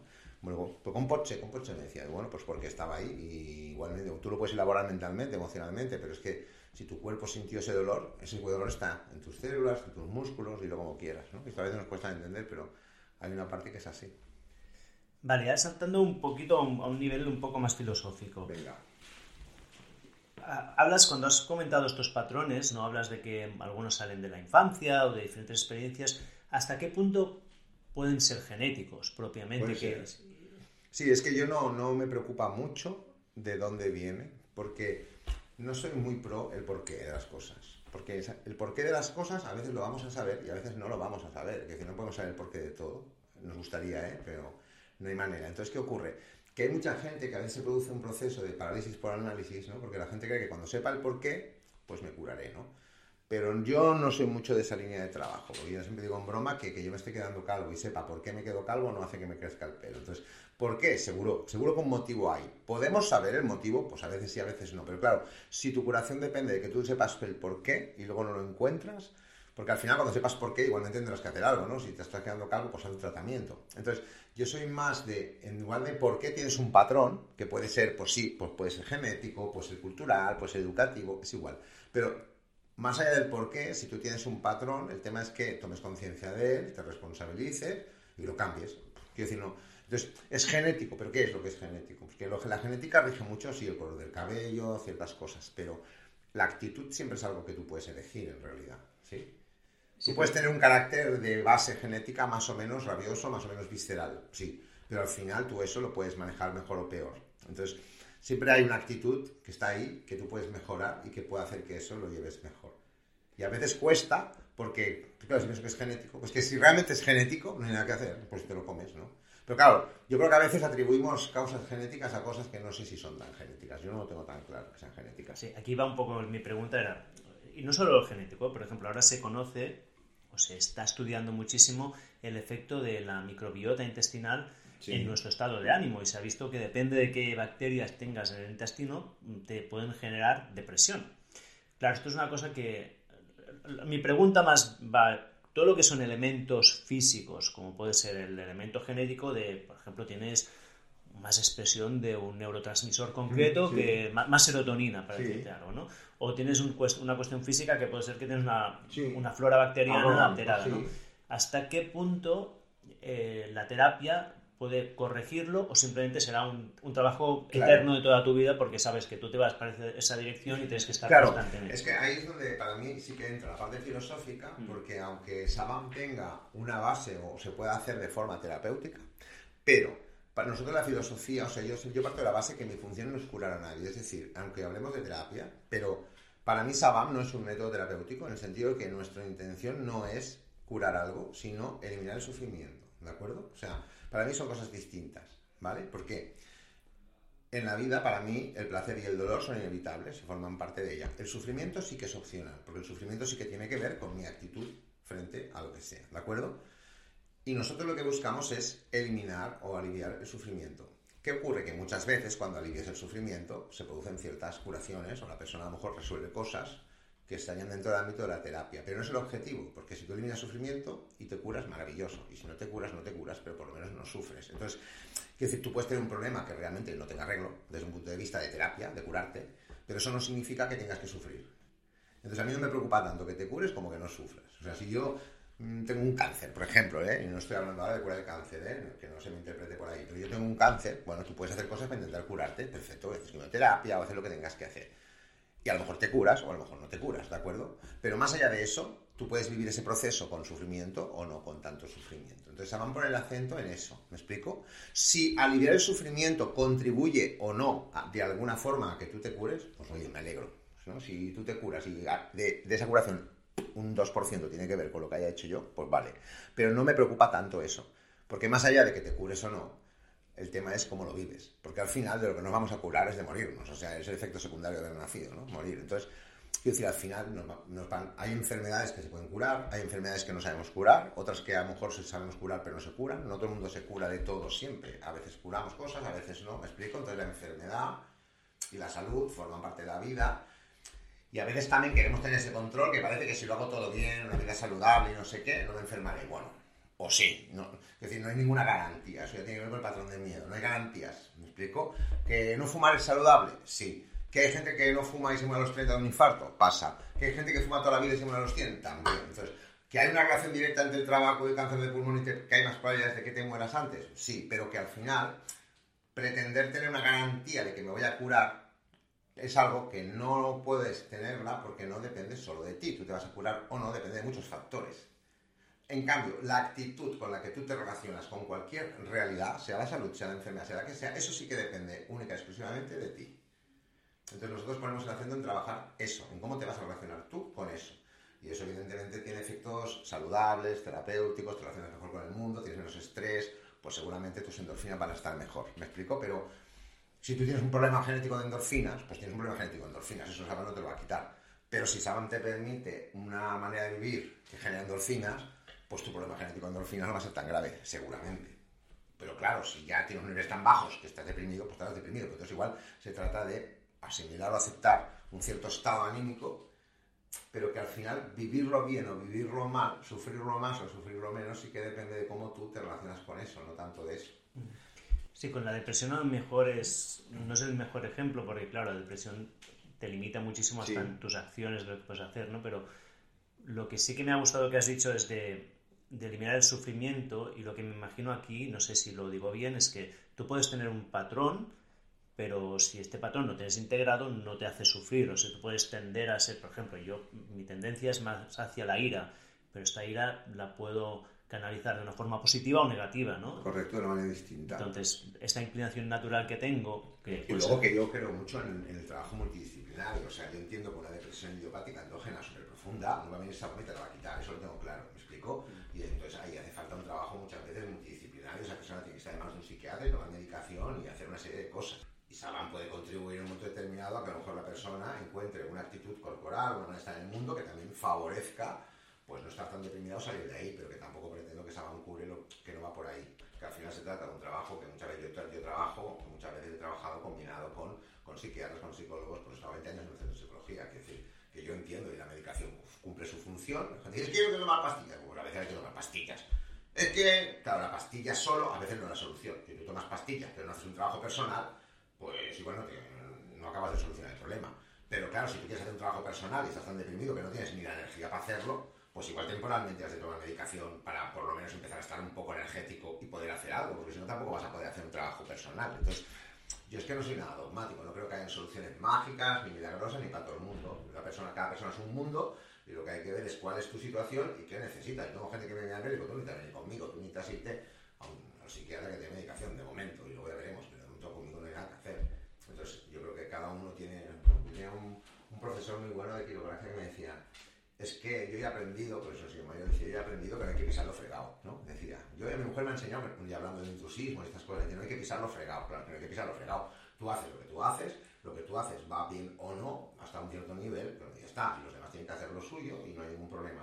Se trata, pero sí que creo que es importante comprender que ese proceso de la persona, que no es una mente por un lado, un cuerpo por el otro, y no, pues como esto, como de la espalda voy al fisio. Bueno, es que a lo mejor no, es que a lo mejor hablando con alguien se te va el dolor de espalda. Pero tampoco significa que como tengo una depresión, voy al psicólogo. Bueno, o a lo mejor cambias la postura y la depresión mejora, no lo sé. Pero que hay una relación mente-cuerpo-emoción que no es patrimonio de nadie, que está ahí, el ser humano es eso. Y luego hay muchas formas de abordarlo, pero se trata de trabajar muchas veces en eso, en equipos multidisciplinarios, de forma conjunta, ¿no? Y con lo que compartimos, no con lo que nos separa o diferencia, entiendo. Y más allá de, la, de lo que sería propio de uno, ¿no? Todas estas emociones, todos estos patrones, estas actitudes vitales también salen mucho de nuestro entorno. Entonces sí que quería preguntarte a dos niveles, ¿no? El primero es el entorno cercano, cómo en tu experiencia con la gente que has tratado cuando salen de su patrón, que es un patrón que les funciona en un mundo concreto en el que están, ¿qué pasa cuando salen allí? Mm. ¿no? Porque hay una a mí me pasó justamente, cambié cosas.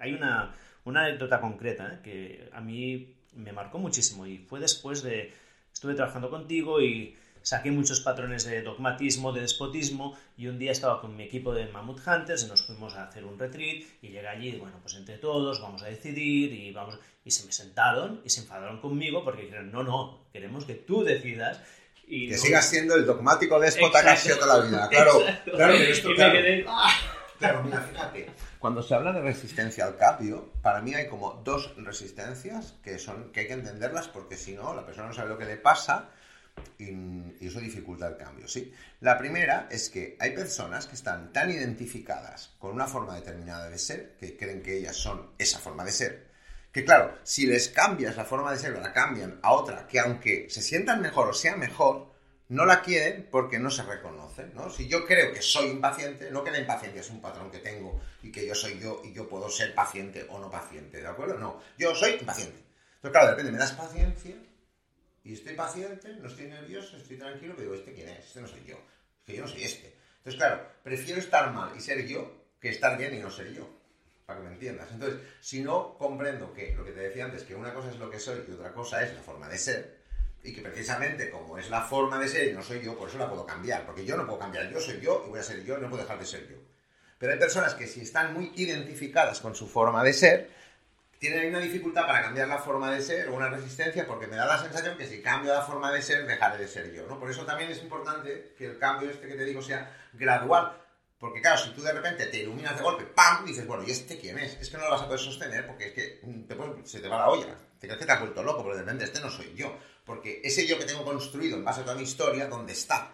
Entonces, claro, eso es lo que hay que ir con cuidado. Eso es lo que pasa a veces, lo que hablábamos antes, con las drogas y estas historias, es que pueden provocar un petar que de repente no te reconozcas, porque digas, ¿este quién es? ¿Quién Estoy súper bien, ¿eh? Pero no sé quién es. Entonces, claro, si hay una pérdida de identidad, tienes un problema. Entonces, por eso el cambio de ser gradual que esa ampliación de conciencia la hacemos en patrones, porque para que poquito a poco vayas cambiando tu forma de ser sin perder esa sensación de que no soy yo, simplemente soy yo, pero que estoy actuando o relacionándome de otra manera, hasta que eso se vuelva natural y ya está, ¿vale? Eso por un lado.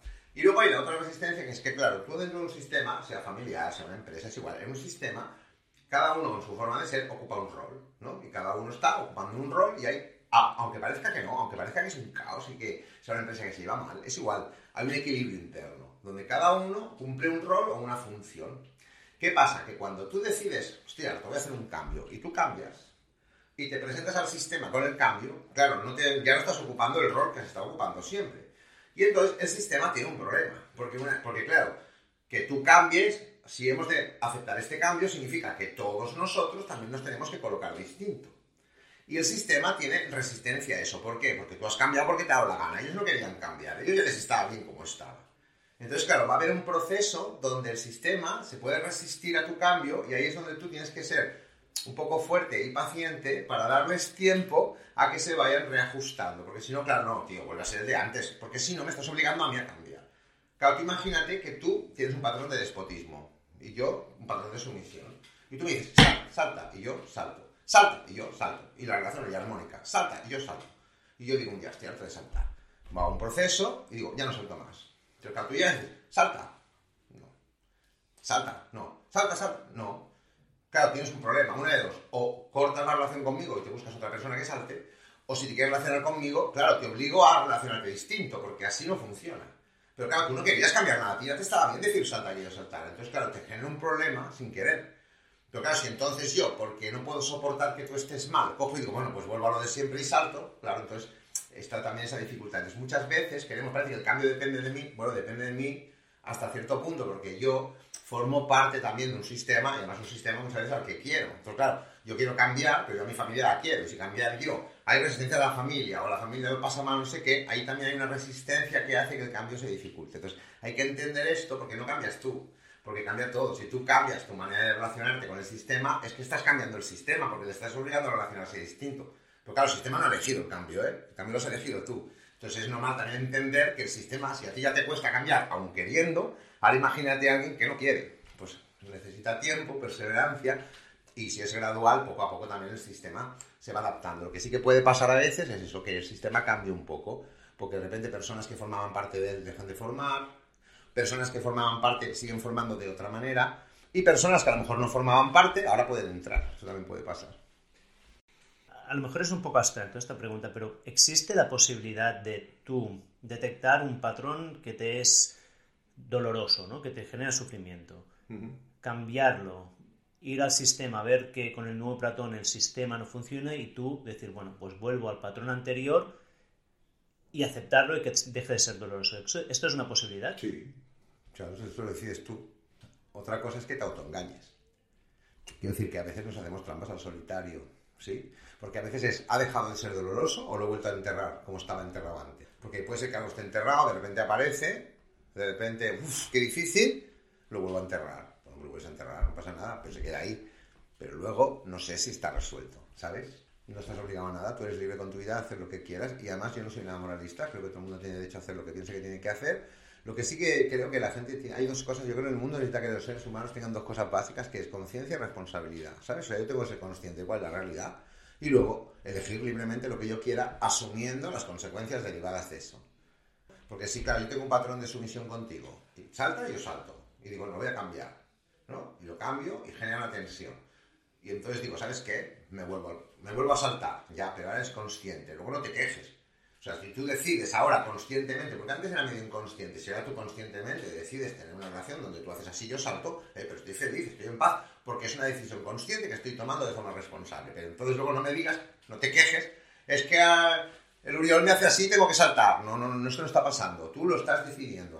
Y antes a lo mejor no lo estabas decidiendo, estaba ocurriendo y no sentías que pudieras hacer nada al respecto. Ahora sí, te puedes quedar, te puedes ir, o puedes seguir igual, pero no es igual porque es de forma consciente y responsable. Si es así, entonces sí que entendería que la persona se ha asumido la responsabilidad de su vida y está diciendo libremente algo. Y entonces para mí no es un problema, porque entonces no sufre.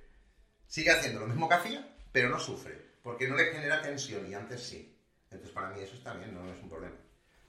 Lo digo porque lo estoy extrapolando a un aspecto de mi vida que es más, o sea, que tengo un, poco más de conocimiento, pues yo, pues en, siempre he hablado mucho de, a nivel de dieta, ¿no? De, cosas que comemos que nos hacen daño, ¿no? Por ejemplo, el gluten, pues ah, yo tengo la creencia de que es malo para, nosotros y que nos genera mucho malestar. Y cuando hablo con la gente, mucha gente me, mira con una cara de, miedo diciendo, tengo que cambiar toda mi vida y dejar el gluten. Y digo, no, no, tú lo que puedes hacer es probarlo una semana, ver cómo estás, a lo mejor te encuentras mejor, pero a lo mejor decides estar mal y seguir comiendo gluten pero al menos tendrás ese conocimiento y hay gente que he visto que lo ha probado, se ha sentido mejor, pero ha decidido volver a comer porque prefiere asumir ese dolor y no cambiar otras cosas de su vida, pero bueno, es su decisión. Y lo digo porque muchas veces hay gente que para hacer terapia le da, yo creo que va ligado con lo que tú decías de, cambiar la identidad, ¿no? De, de decir, uy, es que si voy allí dejaré de ser yo bueno, tú puedes darte cuenta de algo y luego decidir no hacer nada con ello, ¿no? Y es... Sí, es que, ¿sabes qué pasa? Lo que yo también creo que hay una parte mm, que hemos, creo yo, eh, que es importante entender, y es que mm, no somos tan tontos los humanos, o sea, no vamos tan mal. Entonces, a veces queremos cambiar algo porque nos han dicho que es malo. ¿eh? No, no, estoy diciendo que el gluten sea maravilloso ahora, ¿eh? Pero un ejemplo. no, no, sí, está bien. No, pero este ejemplo se da en muchas cosas, ¿no? Entonces, como esto es malo y lo tengo que dejar de hacer, y entonces se supone que lo tengo que hacer y no acabo de entender por qué. Y entonces, lo que a veces no nos hemos dado cuenta es que eso aparentemente malo, que puede ser que desde un punto de vista de salud lo sea, ¿eh? incluso, eso está cumpliendo una función dentro de todo el equilibrio general. Entonces, a lo mejor beber es malo, sí. Pero es que a lo mejor si no bebo mato a alguien, ¿sabes? mejor bebo. Entonces ya sé que tengo que dejar alcohol que no me viene bien, pero si dejo el alcohol me genera una tensión y ansiedad que por dónde va a salir. Y si no he encontrado qué es lo que el alcohol está relajando o aliviando, a veces yo puedo sentir que es peor. Porque entre destrozarme el hígado bebiendo o matar a alguien o pelearme con mi mujer o, partir peras, ¿me estás entendiendo lo que quiero decir? Quiero decir que todo lo que hacemos, aunque sea aparentemente malo, no hay nada en la vida que sea 100% malo ni 100% bueno. Todo tiene coste-beneficio de un lado de otro y además lo que tú crees que es bueno para mí igual estoy de acuerdo o no y al revés, porque no hay una verdad absoluta. Entonces, a partir de aquí, lo que uno tiene que escoger es qué hago, dejo de hacer de forma libre y responsable que contribuya a mi equilibrio para estar cada vez mejor. Y lo que a lo mejor en un momento determinado, como dejar el gluten, puede tener mucho sentido dentro de una vida mejor, más plena y más equilibrada, en un momento determinado, ¿por qué me está costando? ¿Por qué? Si dejo, porque claro, no somos tan tontos. Si yo dejo el gluten, me siento mejor físicamente, pero vuelvo. Claro, ¿por qué? Pues que a lo mejor el problema no es el gluten, el problema es que hay un vacío determinado, emocional o de otro tipo, que estoy llenando con eso. Entonces, claro, si dejo el gluten, sí, estoy mejor físicamente, pero hay un vacío emocional que además no quiero ver ¿Me explico? Porque entonces lo que me estoy... Claro, cuando no tengo un problema físico, resulta que me doy cuenta que no estoy bien. ¿Por qué? Porque lo que tengo es un problema con mi pareja del 15 y abordar eso sí que me da pereza. Entonces, como no puedo abordar mi problema de pareja porque me da miedo partir peras si no lo arreglamos, prefiero seguir comiendo gluten, tener un malestar de estómago que me tapa y me disimula el otro problema. Entonces, tu problema no es el gluten ni el estómago. Entonces son muchas veces aquellas cosas que nos da miedo afrontar porque no sabemos además ni cómo hacerlo, porque si supiéramos lo haríamos, pero a veces no sabemos ni cómo hacerlo, ni quién nos puede ayudar, ni cómo hacer, que hace que a veces mmm, derivemos, igual que hacemos fugas ¿no? con las emociones, por esto también. Como no puedo afrontar un problema de pareja, como no puedo afrontar un problema con mi padre, como no puedo afrontar un problema de trabajo, pues oye, lo derivo a una compensación. Pero claro, luego vas tú y dices, esto está fatal, quítate esto. Ya, pues que entonces me estás poniendo en jaque con lo que yo no quiero ver. Y con los patrones pasa igual. ¿Por qué me escapo a la fuga? Por ejemplo, ¿tú por qué te escapas a la tristeza? Porque no puedes manejar bien la rabia, ¿sabes? Entonces, claro, pues mira, mientras estoy en la tristeza o estoy en el miedo, pues no estoy en la rabia. Porque si me, imagínate que te quito las tres y estás con la rabia todo el día. Mm, igual comes gluten, ¿sabes lo que te quiero decir? Para no matar a alguien. Entonces, que hemos de entender que no somos tan tontos, que cuando hacemos algo es porque de alguna manera, aunque no sepamos cómo, eso está contribuyendo a nuestro equilibrio general. Entonces, muchas veces lo que hay que ver es qué está cubriendo eso y entonces a lo mejor darme cuenta que hay formas más sanas de cubrirlo y buscar la forma de hacerlo. Entonces, a lo mejor dejar eso no es tan difícil estoy enganchadísimo en lo que estamos hablando y me pasaría mucho más rato, pero quería mencionar tu libro, que lo tengo aquí, y cuando me lo leí me, gustó mucho, y, ayer cuando estaba preparando la entrevista, pues lo volví a releer, y que se llama Atrévete a ser normal. Cuéntame un poco el origen de este libro, porque una cosa que cuando lo leí la primera vez y esta segunda vez que lo estoy releyendo me ha sorprendido es que casi es un libro antiterapia de alguna manera. Sí, yo diría en broma que es un libro de antiayuda. Sí, porque normalmente los libros de autoayuda, esos que llaman de autoayuda, no sé si ayudan, pero los llaman así, son mucho como que te van a decir lo que tienes que hacer para ser feliz y para que te vaya bien, ¿no? Entonces yo eh, no creo mucho en eso y mm, no quería escribir un libro que fuera los siete tips de la felicidad, porque eso es como si alguien pudiera decirte cómo has de ser feliz tú, lo tendrás que descubrir tú, ¿no? Entonces, para mí, es, pues digo un broma que de antiayuda porque es un, es un ensayo, en realidad, que lo que busca no es tanto decirte el qué, sino ayudar a reflexionar, ¿no? Porque a veces, ¿qué ocurre? Que se llama Atrévete a ser normal, pero ¿qué es normal? ¿no? El, tema es ese. una cosa es lo que es normal y otra cosa es, igual hemos normalizado cosas que no son tan normales. Es un reto porque el libro sale mm, de la idea de que cuando yo, durante estos casi 30 años que llevo dedicándome a trabajar con gente, hay ciertos temas que son casi existenciales o filosóficos que siempre acaban saliendo en la mayoría de casos, ¿no? Que es la realidad, que es la verdad, quién soy yo, lo de la aceptación, que ahora está de moda, hay que aceptar, hay que aceptar, bueno, hay que aceptar, pues, o estás aceptando o te estás resignando, quiero decir, ¿dónde está la frontera? ¿no? Entonces, hay una serie de temas que salen constantemente, y el que más sale, el que más le preocupa, que es por eso se llama así el libro, el título, me hace muchas gracias, que muchas personas cuando vienen y te explican lo que les pasa, lo primero que te preguntan no es si tiene arreglo, si no tiene arreglo, si se puede cambiar, si no se puede cambiar, no. Si es normal. Les preocupa mucho si es normal. Porque decir que si es normal, porque le pasa más gente, pues ya como que me quedo tranquilo. ¿no? Entonces, es normal. Entonces, claro, como hay esa pregunta, al final dije, bueno, que claro, ¿qué, es normal? ¿no? Y me hice yo esa pregunta, ¿qué, ¿qué, es normal? Y entonces, de ahí surgió un poco una reflexión personal, una necesidad personal. Yo no escribí este libro para nadie, o sea, al principio ni pensé que iba a un libro. Yo empecé a escribir como reflexionando sobre esos temas para como acabar de entender yo qué es normal para mí, porque lo que es normal para mí a lo mejor no es para ti. Y de ahí salió pues todo un ensayo que al final lo que invita es a la reflexión. ¿no? Y es un, bueno, no sé si tú lo has entendido así, pero que es un libro que invita a ver las cosas desde un cierto punto de vista, pero no porque ese punto de vista sea el bueno, sino porque eso te puede ayudar a ti a lo mejor a reflexionar sobre un tema desde un lugar distinto, porque si no el problema es que muchas veces cuando reflexionamos sobre estas cosas, que lo hacemos, lo hacemos siempre en base al mismo sistema de pensamiento, ¿no?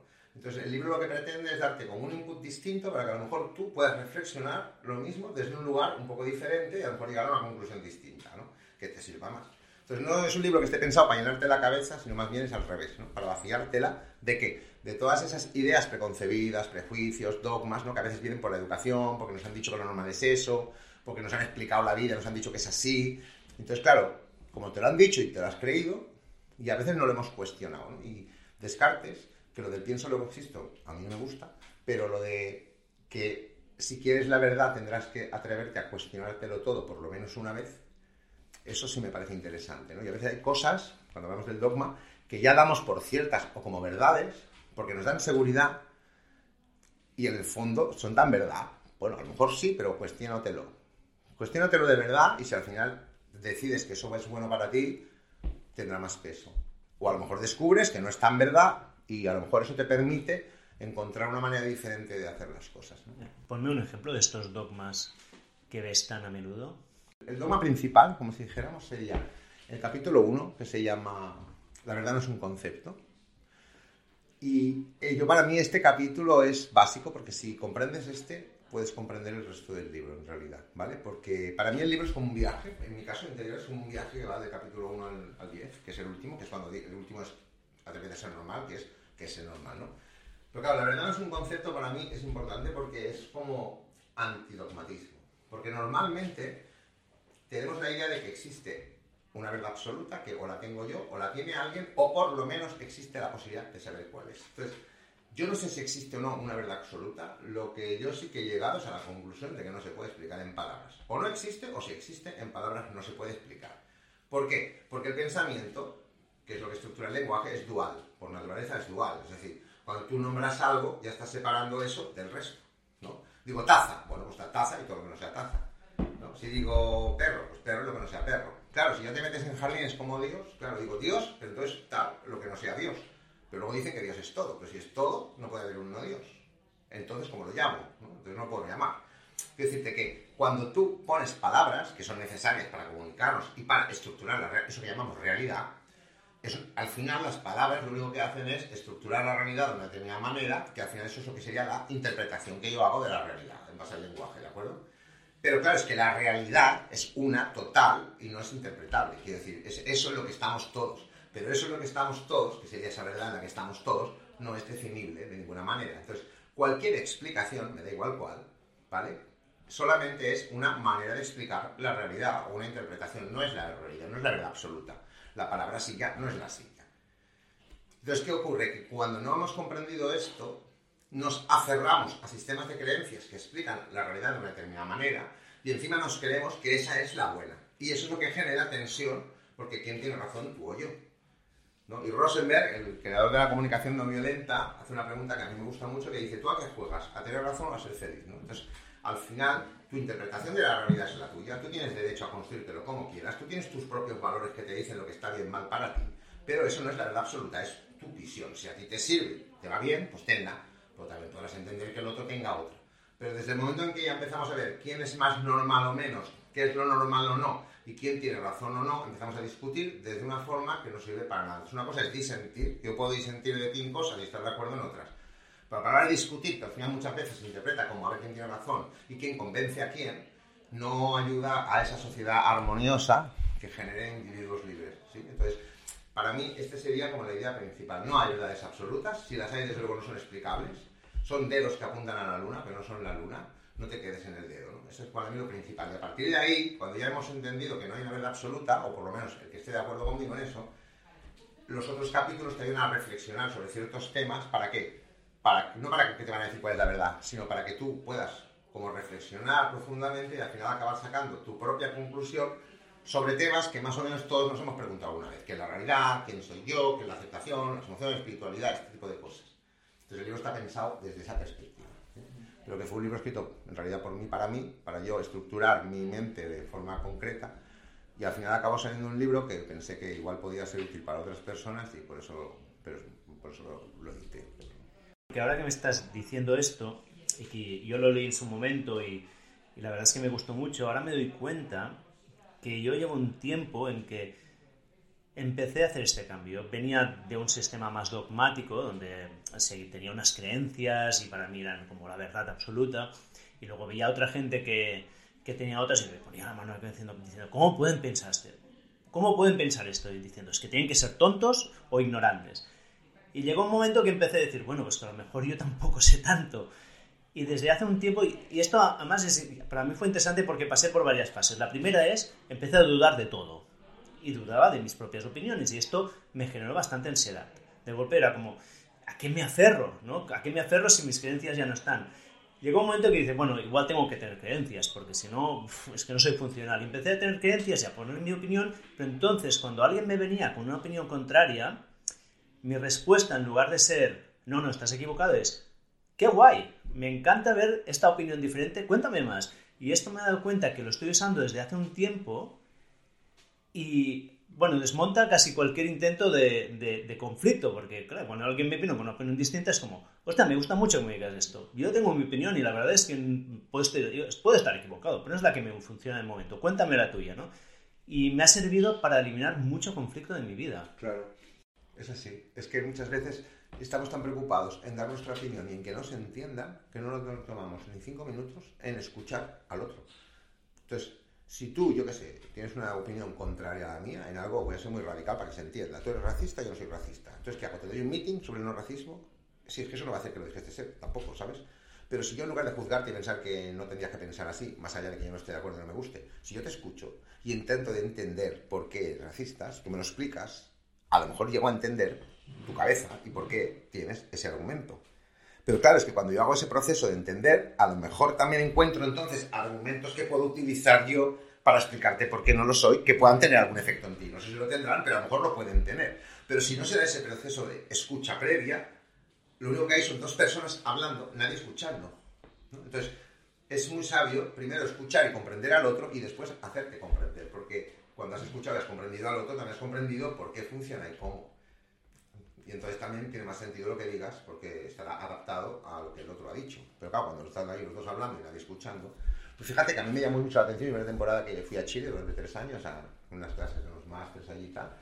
Y es curioso porque me, llamó la atención una cosa tan tonta como que ahí la gente cuando queda, queda para conversar. Lo dicen así, quedamos para conversar. Y a mí me, me, llamaba la atención la frase, quedamos para conversar y no sabía por qué. Y luego, claro, es que aquí en España la gente queda para hablar, no queda para conversar, quedan para hablar, quedamos para hablar. No queda para escuchar no quedan para conversar, quedan para hablar. Entonces, ¿qué hay? Dos personas hablando y nadie escuchando, ¿no? Y ahí es quedan para conversar. Y es muy curioso porque es verdad que el diálogo es más fluido porque respetan los turnos de palabra, ¿sabes? Se dan tiempo. Entonces, realmente es una conversación, el, tipo de conversación es más agradable y menos tajante y menos directiva. Aquí no escucha la gente, está esperando que acabes de hablar para decir la suya y ver si te convence. Pero eso es, al final implica mucho patrones muy dogmático y muy de pensar que yo tengo la verdad y que los demás no la ven por son idiotas, yo no, y entonces voy a convencer. Pero es algo muy endémico. Yo siempre digo en broma que si, si existe Dios y me dijera, mira, es buen tío, Alex, te dejo que elimines de los 48 patrones que trabajas tú uno de la humanidad entera, porque creo que va a ser bueno, eliminaría ese. Yo creo que el dogmatismo es muy terrible. Y hay dogmatismo en todos lados. La ciencia es dogmática, la religión es dogmática. O sea, al final te lo encuentras en todos lados, ¿eh? Porque lo dice la ciencia es verdad, porque lo dice Cristo es verdad, porque lo dice Buda es verdad, porque lo dice la mayoría es verdad, porque se ha hecho siempre es verdad. Y si no, ¿qué es verdad? Dímelo tú, ¿no? Entonces es como que no hay verdad, y si la hay, no se puede explicar. Lo que hay son puntos de vista infinitos sobre la realidad. Porque es súper curioso, ¿no? Que tú tengas una persona, por ejemplo, ¿no? Es que a mí me, llama tanto la atención. Imagínate, seguro alguno, prototipo persona forofa del fútbol, de estos que es el Real Madrid y que es capaz de dejar a la mujer y a los hijos una semana para irse a Manchester a ver la final y que si su equipo pierde la final se puede estar tres días sin comer ni dormir cabreado como una mona. Alguien conocerás así, ¿vale? Este señor, yo entenderlo, difícil, porque a mí el fútbol no me gusta, entonces empatizar puedo hasta cierto punto, porque entiendo que tiene una pasión, yo tengo otras, pero más allá de eso, no tenemos mucho en común, ¿vale? Pero luego usted es una persona que es igual que él, pero de Barça. Pero que pasa igual, ¿eh? Deja a la mujer, se va... Bueno, pues en lugar de entender que son iguales, ¿sabes? Excepto por el color del equipo, que es el único, si sabes que más es el único ser humano que puede entender tu cabeza. Si no te entiende nadie, si no te entiende la mujer, no te entienden los hijos, no te entiendo yo tampoco. Te encuentras una persona que ve el mundo como tú, que es capaz de sentir y sufrir y disfrutar de lo mismo que tú, y en lugar de ver todo eso que te une, no, te llevas a matar porque es del Barça y tú del Madrid. Entonces, es para flipar. Porque al final el problema de la humanidad es ese, que nos fijamos más en todo lo que nos separa pero es lo que nos une. Y tú al final, tú puedes ser de derecha, puedes ser de izquierda, puedes ser blanco, puedes ser negro, pero eres un ser humano, hola, igual que yo. Y Levinas, que era un filósofo que me gusta mucho, decía, el amor es dotar de rostro al otro, ¿sabes? Verlo como lo que es un igual. Cuando tú ves al otro como un igual, que es un ser humano, como lo que no hace es el amor, ¿cómo le vas a putear? Claro, cuando tú puteas a alguien es porque no lo estás viendo como tú. Por eso Hitler mató judíos. Eran humanos, para él seguramente no. Entonces, es esta idea, ¿no? O sea, tú y yo al final somos seres humanos y eso es lo importante, que somos lo mismo. Y eso nos une. Luego, pues tú tienes unas creencias, una manera de la vida, una manera de vivirla, de entenderla, que a lo mejor es diametralmente opuesta a la mía, ¿vale? Pues bueno, si no tenemos nada en común, pues nos veremos un día a tomar café, no me casaré contigo, está claro. Pero de eso a que estén pretendiendo encontrar clones que piensen como yo, porque esos son con los únicos que me puedo relacionar, y si no me peleo, me parece una absurdez global, colectiva en la que estamos, y que está más centrada en la separación, y por eso estas luchas constantes del bien y el mal, de quién tiene razón y quién no, independencia sí, independencia no, vacunas sí, vacunas no, y todo eso porque nos hemos perdido y no hemos visto que el otro, hombre, mujer, chino, blanco, negro, al final es un ser humano igual que yo, a veces con un comportamiento más o menos funcional o más o menos tóxico, en eso estamos de acuerdo, hay gente que le cuesta mucho convivir en sociedad y a lo mejor hay que meter en la cárcel, pero que no deja de ser un ser humano. Entonces, nada de, como decía aquel, nada de humano es ajeno, ¿no? Te quejas de aquel que está en déspota. Ya, pues ya te has visto el déspota que tienes tú, porque también está un poquito, igual no hasta tanto nivel, pero está. Entonces, al final es comprender que aquí todos estamos en el mismo barco, que todos tenemos luces y sombras, y eso nos une. Y que si en lugar de ver tanta separación realmente viéramos lo que nos une, a lo mejor en grupo o en conjunto es más fácil incluso solucionar lo individual, ¿no? que no cada uno tirando para lo suyo. Entonces, un poco yo lo veo desde ahí. Sí, estoy completamente de acuerdo. Y y, cuando ibas hablando me ha venido una imagen mental de, de, una cosa que me pasó hace apenas tres semanas, que estaba hablando con un amigo de toda la vida y estábamos hablando de política y en cierto momento se paró y me dijo, tú, esto de ser empresario te ha hecho mucho daño, porque había cambiado de opinión. Y su visión era que cambio de opinión era dañino. Era dañino y yo, bueno, a, a, lo mejor no, yo dije, a lo mejor no, simplemente tengo un punto de vista distinto, pero al final quiero lo mismo que tú que es pues un mundo mejor. Pero para él, el hecho de que no tuviera su opinión, que es la que yo tenía anteriormente, es que... Te ha hecho daño. Me ha hecho daño. Claro, pero, pero claro, lo he dicho mal, porque no te ha hecho daño a ti, le ha hecho daño a él. Porque a lo mejor a ti no te ha hecho daño, a lo mejor a ti te ha venido bien. Pero claro, es que a él le hace daño que tú ahora ya no pienses como él, porque cree que eso le separa de ti. Pero esto es un error desde mi punto de vista de concepto, mmm, o por mí yo desde luego no lo entiendo así, ¿sabes? Porque al final eso es el problema. El dogmatismo es eso, para mí. Si yo tengo una buena relación contigo, tengo una buena relación contigo. Es que ¿qué tendrá que ver con que lo que piensas es que se piensa? ¿Qué pasa? Que como ahora mmm, lo ves distinto, ya no eres tú. O es que a ti no te he visto nunca, solo he visto lo que piensas, lo que opinas y lo que me dices. Pero entonces no te he visto a ti, ¿no? Cuando Levinas dice dotar de rostro se refiere a eso, a ver a eso que está más allá de lo que piensas o de lo que crees. Porque yo hace 20 años pensaba unas cosas y creía en unas cosas, y ahora tengo 20 más y creo en otras, y si no, sí que tengo un problema. O sea, si tú con 80 años piensas y que eres lo mismo de cuando tenías 15, no sé si has aprendido algo en la vida, te has dado cuenta de algo. Entonces, cambiar de creencias, cambiar... Y no significa cambiar por cambiar, ¿eh? Hay cosas que hay que cambiar y hay cosas que a lo mejor mantienes siempre porque tienen sentido para ti, no porque sean verdad, sino porque a lo mejor es algo que me funciona y me ha funcionado siempre. Bueno, si te funciona, manténlo. Y si no te funciona, lo cambias. Pero eso define tu comportamiento, tus creencias, tu manera de pensar, no te define a ti. Tú eres un ser humano desde que naciste hasta que te mueras, igual que todos los demás. Y eso es lo que a veces olvidamos. Entonces, claro, cuando ya también me identifico yo con esas creencias, ¿qué pasa? Que al otro lo identifico con eso.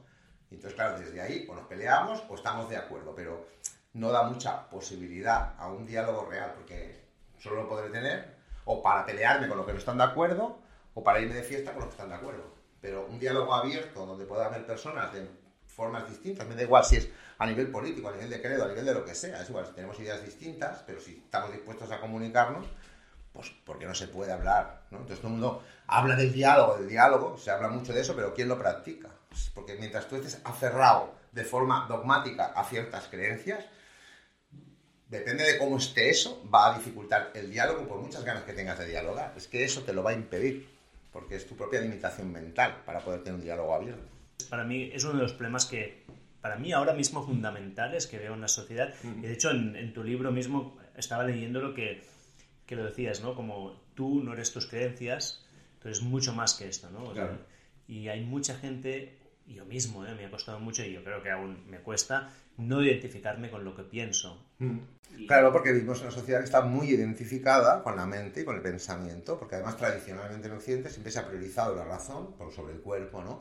En las culturas orientales, por ejemplo, eso no es exactamente así, ¿no? Le da más importancia al cuerpo y aquí es el yoga, la meditación, ¿no? Pero es verdad que esa identificación al final yo no creo ni que seamos solo cuerpo ni solo mente, es un todo, pero claro, la mente cumple su función, el cuerpo otra, y tú eres eso que lo está uniendo todo, tú eres esa conciencia que está ahí. Entonces, claro, cuando te identificas solo con una parte y te crees que eres esa parte, que te estás perdiendo en medio, ¿sabes? Entonces, claro, si tú no ves, si tú no te ves a ti como un global, que tú no eres tus creencias, tú no eres lo que piensas, tú no eres lo que sientes, me explico, tú eres tú, y lo que sientes, lo que piensas o incluso lo que haces puede cambiar, pero tú no cambias, tú eres tú, desde que naces hasta que te mueres vas a ser tú. ¿No? Es que incluso con el debate, que igual no me quiero meter ahí mucho, pero con el debate de hombre-mujer, ¿no? Que ahora, bueno, está como está, yo entiendo el debate, ¿eh? entiendo todo lo que está pasando, pero claro, es que nos vemos como si tú fueras un hombre y una mujer, cuando en realidad hace 400 o 500 años eso era así, pero hoy en día ni es así, porque tú te puedes cambiar de sexo. Si yo ahora decido cambiarme de sexo, pues seré, pero seré yo, ¿eh? Yo, mujer, ¿no? O habrá gente que pensará que no, pero habrá gente que estará de acuerdo en que yo, si me cambio de sexo, pues soy una mujer, pero no dejo de ser yo. Entonces, claro, lo que me define no es ni eso. Lo que me define es que soy un ser humano, eso sí, que soy un ser humano igual que tú. Pero claro, si cuando te estoy mirando ya no estoy viendo un ser humano, o estoy viendo una mujer o un hombre, eso ya condiciona incluso. O sea, yo hay personas que me pasa que solamente por el hecho de que seas un hombre, por ejemplo, ya lo que dices ya está filtrado en su inconsciente por el hecho de que no es lo mismo que lo diga un hombre que una mujer. Porque al final, hombre o mujer está diciendo algo que para ti tiene sentido o no. Si es una barbaridad, es una barbaridad. Y si no lo es, no lo es para ti. Pero, ¿qué tendrá que ver con el género eso?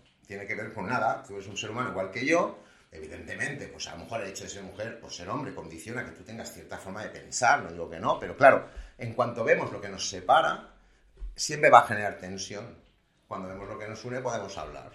Entonces, es extrapolable para mí a cualquier ámbito. Es que me da igual que hablemos de hombres, de mujeres, de creyentes, de no creyentes, de taurinos y de antitaurinos y de vacunas y vacunas no. Porque no, parece que no es posible un diálogo abierto. Parece que no. Entonces, bueno, pues eh, creo que ese es, yo estoy de acuerdo contigo, que es uno de los graves problemas a nivel individual y a nivel social. Y por eso, si pudiéramos cambiar eso, por lo menos nosotros, y empezar nosotros a relacionarnos desde ahí, aunque el otro no lo haga, yo creo que esa es una manera sana de contribuir también, no solo a tu propio cambio, de estar bien tú, sino al cambio social. Por lo menos, aunque sea a tu familia, si por lo menos te relacionas así con tus hijos, en lugar de meterles chapas y no escucharlos, pues ya estás cambiando las cosas, porque esos algún día serán adultos a lo mejor capaces de pensar, en lugar de funcionar con pilotos automáticos instalados. Una pregunta que me surge ahora, que puede que no vaya a ningún sitio, y si no va a ningún sitio me lo dices, pero tú como terapeuta, con tu experiencia, ¿crees que hay alguna herramienta, algún, alguna intervención que pueda ayudar tanto a uno mismo como a uno con sus relaciones a disminuir estos, este, este dogmatismo que existe? Yo, si tuviera que recomendar algo, lo primero que recomendaría es que pararan. Que, paremos un poco. Porque no, no, vivimos muy acelerados. Vivimos una sociedad muy acelerada y cada vez más acelerada. Y además ahora ya cada vez más es, ha de ser todo para ayer. Y estamos sometidos a una presión y a un estrés y a una velocidad y más allá de con las redes, o sea, todo es inmediato, inmediato, inmediato, ¿no? Y antes yo me acuerdo cuando hace 30 años tú querías saber algo, tenías que, hostia, ir a una librería, comprarte un libro, leértelo, ¿sabes? Ahora no, cinco minutos miro un tutorial, ¿sabes? Entonces vivimos a una velocidad, que lo digo que sea mala ni buena, ¿eh? Pero que es así, yo para mí vivimos en una velocidad que no facilita para nada que tú puedas parar y darte un tiempo para reflexionar. Entonces, claro, todo este dogmatismo, estas creencias, esto requiere un trabajo de, por lo menos, de entrada, de poder parar para poder reflexionar. Es que la gente no se trata de pensar, se trata de reflexionar. Porque pensar ya pensamos todos. Pero claro, pensamos qué. Entonces, para mí este proceso pasa por algo más profundo que es pararse un momento a reflexionar, a realmente darte cuenta de cuál es tu visión de la vida. Entonces, a veces llevamos un ritmo de vida, yo entiendo, eso es más fácil hacerlo con 60 años jubilado, con 65, que con 20 cuando tienes que tener tu vida por delante, ¿no? Pero es que a los niños igual, o es que no tienen tiempo, es que van 50.000 extraescolares, o sea, y cuando no, están en la pantalla, ¿no? Apantallados. Entonces, esa especie de cultura de voy a darme un tiempo para mí, pero para mí no es para estar haciendo, no sé, una cosa es el ocio, está muy bien, pero hace falta un tiempo de calidad entendido como darme un tiempo para mí, para parar, para poder hablar con alguien profundamente, ¿no? Decir, oye, pues quedo con Uriol, nos damos un café, hablamos de la vida, cómo te va, hostia, pues me he dado cuenta de esto, me he dado cuenta de lo otro, y eso, no somos tontos, sabemos pensar, lo que pasa es que muchas veces no tenemos ni el espacio, ni el tiempo, ni el momento para poderlo hacer. Y cuando lo tenemos, lo usamos para discutir. Entonces, primero es, hay ese consciente que demasiado rápido, que yo entiendo que a veces es inevitable, Pero luego, claro, no queremos tener estrés. Entonces, hay un momento que uno tiene que priorizarlo. O sea, el tema es priorizar. Porque si no nos quejamos y al final... Es que no tengo tiempo. Digo, mira, tienes el mismo que yo. 24 horas al día, lo que tengas de vida, ¿sabes? Entonces, el tema no es tener tiempo. Yo tampoco tengo tiempo, tengo el que tengo, ¿no? Punset decía, yo tengo tiempo, pero no tengo prisa, ¿no? Entonces, dice, yo tampoco tengo tiempo, pero no tengo prisa. Entonces, claro, el tema es ese tiempo en que lo inviertes. Entonces, yo entiendo, todos tenemos muchas ocupaciones. Tengo tres hijas, tengo que trabajar, vale. Pero creo que es importante dedicar un tiempo a priorizar ese trabajo de estar contigo, de reflexionar, de pararte, de encontrar tu centro, ¿no? Entonces, ya la gente lo intenta, ¿no? Que es con la meditación, con el mindfulness. Pero claro, una cosa es la meditación contemplativa, que está muy bien, para relajarse. Pero claro, luego está la otra la meditación, también significa reflexionar profundo sobre algo. Entonces, claro, la contemplación está bien, te relaja, pero luego esa parte de revisarte tú y dudar de ciertas cosas para llegar a conclusiones más profundas pasa por reflexionar y esa reflexión pues tiene que ir acompañada pues, de una lectura o de una conversación o incluso de una película. Me gusta ver una película que parece intrascendente con mis hijas y de repente no es tan intrascendente, ¿sabes? Porque pasan cosas que luego hay un tiempo ahí para mi hija y diga, papá, pero esto, lo otro, pues coño, lo hablamos. Y eso luego se va y guau, y se ha dado cuenta de algo, ha reflexionado sobre algo. ¿Por qué? Porque hemos tenido un tiempo. Entonces, ese tiempo creo que es muy sagrado y creo que cada vez se está perdiendo más y no lo estamos dedicando porque estamos muy ocupados produciendo. Y para mí, yo creo que el problema es ese, en realidad, más que lo que hagas o lo que dejes de hacer con él, porque si no lo tienes. ¿Hay alguna técnica que tú conozcas o que uses de, para reflexionar más allá de la meditación? es que yo lo que hago es escuchar. Escuchar. Claro, lo que dice el otro, o lo que dice un libro, o lo que dice una película. Pero escuchar significa sin prejuicios. No con mi propia idea sobre eso. Escucho lo que, yo qué sé, si yo te leo un libro, yo leo y escucho lo que dice ese señor, trato de comprender lo que está diciendo, ¿no? Y desde dónde lo está diciendo, y luego me paro y digo, si reviso, ¿es verdad? ¿No es verdad para mí? ¿Estoy de acuerdo? ¿No estoy de acuerdo? ¿En qué no estoy de acuerdo? Y a lo mejor luego digo, hostia, y entonces a lo mejor luego necesito verte a ti y decirte, he leído esto, ¿tú qué opinas? ¿no? Y hablamos. Pero no con la intención de llegar a una verdad absoluta, sino al final es una, con la intención de tener criterio propio. Es que se ha perdido el criterio propio. Y entonces hacemos caso a lo que nos dicen, lo que dice un libro, lo que dice fulano. Claro, leer libros de, esos que hablan de autoayuda desde ahí no sirve de nada. Yo si leo un libro de autoayuda de esos que hablan de autoayuda, yo lo que hago es ver qué dice ese señor que ha escrito ese libro, sin presuponer que porque es conocido lo que dice es verdad o que como no es conocido no es verdad. Yo leo lo que dice, lo escucho y luego desde mi propio criterio digo estoy de acuerdo o no estoy de acuerdo. O mira, esto no lo había nunca pensado, pues lo voy a pensar. Pero que al final es un tema de intención de escuchar, escuchar lo que sea que tengas que escuchar, a lo que te dice alguien. Yo aprendí muchas cosas profundas escuchando a mi hija, que me ha soltado de frente. Me acuerdo de una anécdota con un amigo que íbamos en el coche y el tío iba rajando todo el camino, lo típico, no conducen, no sé qué, iba alterado, no conducen, no sé qué, no sé cuánto, y iba pidiendo la chapa todo el rato quejándose de todo el mal que conduce todo el mundo. Y estaba allí, callado, estaba mi hija, estaba la hija de él. Y de repente su hija, tenía cinco años, le dice, de repente, así como de la nada, ostras, papa, todos menos tú. Y me pareció espectacular. Y el otro se puso a reír y dice, tiene razón, ¿no? O sea, es que, pues fíjate, los niños no son tontos, los niños ven cosas. Y además hablan desde un lugar muy profundo, pero claro, no escuchamos, tampoco tenemos tiempo, estamos trabajando. Entonces, la vida está todo el rato ahí. Y si tú la escuchas, mm, hay mil inputs diarios que te pueden ayudar a saber o a comprender quién eres tú y cómo eres tú por dentro, ¿no? Pero que te conoces en base a eso, yo creo, no solo meditando, o sea, sino en base a vivir desde un estado de conciencia en el cual te permita escuchar lo que te está pasando, porque a veces la en tu vida no es que, nadie te diga lo que tienes que hacer, es que no te has parado a escuchar lo que te está pasando de verdad. Y entonces estás viendo un problema donde no lo hay y a lo mejor no estás viendo el que es de verdad. Pero no es porque no sepas, es que no, igual no te das el tiempo. Y a veces eso tiene que ir acompañado, es verdad, de un libro o de una terapia puntual que te ayude a ese espacio de parón o ese espejo que te ayude a reflexionar sobre algo, pero que al final es una actitud de parar, escuchar y tratar de ver qué te está diciendo la vida todo el rato, porque al final tu manera de interpretarla depende de eso. Muy bien, me gusta mucho esto de tomarse el tiempo para escuchar. Mm. muchas veces la gente piensa en tomarse el tiempo para uno mismo, descansar, pero pocas veces para estar con el otro y escuchar y, y simplemente la reflexión que sale de las conversaciones, ¿no? Muchas veces es eso. Alex, escucha, llevamos ya mucho rato hablando y me encantaría continuar, pero así para mantener un poco los tiempos que tenemos este, que, intento seguir en este podcast, acostumbro a cerrar con una serie de preguntas rápidas. Son preguntas que yo te las lanzo Si hay alguna que simplemente no va contigo, me lo dices y no pasa nada. La primera sería en qué has cambiado de opinión en los últimos meses. Sí, igual he cambiado un poco de opinión en cuanto a cuál es la forma más estratégica y mejor de enseñar. Porque eh, los últimos meses lo que me he dado cuenta es que a veces no se trata de dar mucha información, sino de dar menos, pero en el momento adecuado, ¿sabes? Yo tengo una tendencia natural a explicar mucho y a dar mucha información, y a veces no tengo en cuenta que, o no escucho, no me doy cuenta de que el otro en ese momento no lo está asimilando, y a veces me cuesta más los silencios, ¿no? Parar y a lo mejor hay que decir menos, pero algo dicho en un momento adecuado entra mejor, ¿no? Entonces, eso sí que me he dado cuenta y ahora estoy intentando hacer un cambio de ese nivel. O sea, ¿cómo sería? ¿Hablar menos o que hubiera más silencios en las conversaciones? Sí, sí, sería entender que en el proceso de enseñar no es que yo enseño y tú aprendes, sino que es un proceso dinámico donde yo enseño y aprendo y tú aprendes y enseñas, y entonces respetar más entender más la enseñanza como un proceso más de diálogo y no tanto de un monólogo. Porque yo hasta ahora, cuando transmito información, muchas veces en los cursos, tiendo a... Sí que dejo luego un espacio de aprendizaje, de reflexión y tal, pero cuando doy el speech, como si dijéramos, es como doy el speech, ¿no? Entonces a veces, menos mal que lo doy con Diana, entonces me dice frena, para, espera, aquel, ¿no?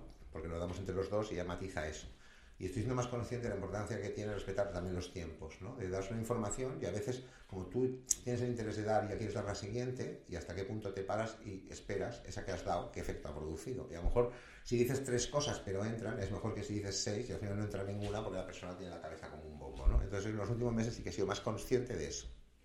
¿En qué te gastas una cantidad indecente de dinero?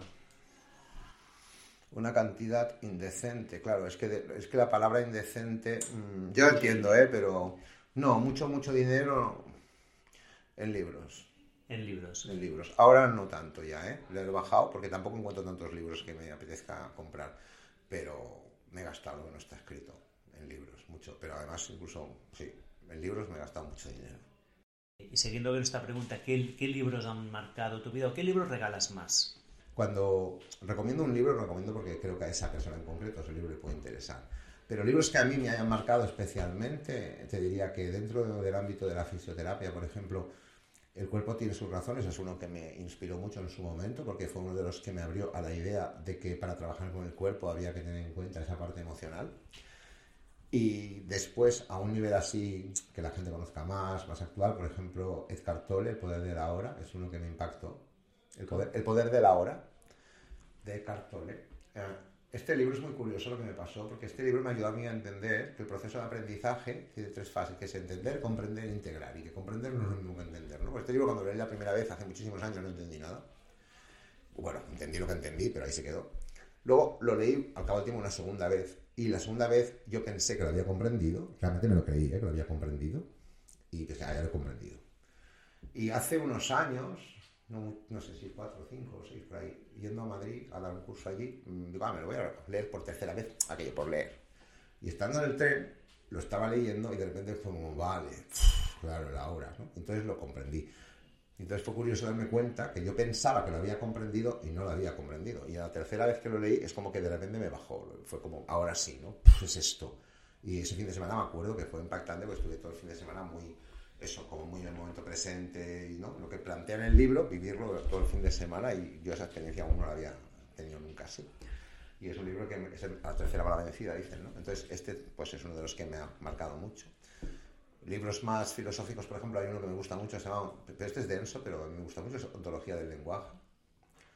Ontología del lenguaje es un libro de Rafael Echevarría y plantea desde la perspectiva del coaching ontológico, ¿no? Pues que él plantea que somos seres lingüísticos, construimos en base al lenguaje, este me gusta mucho.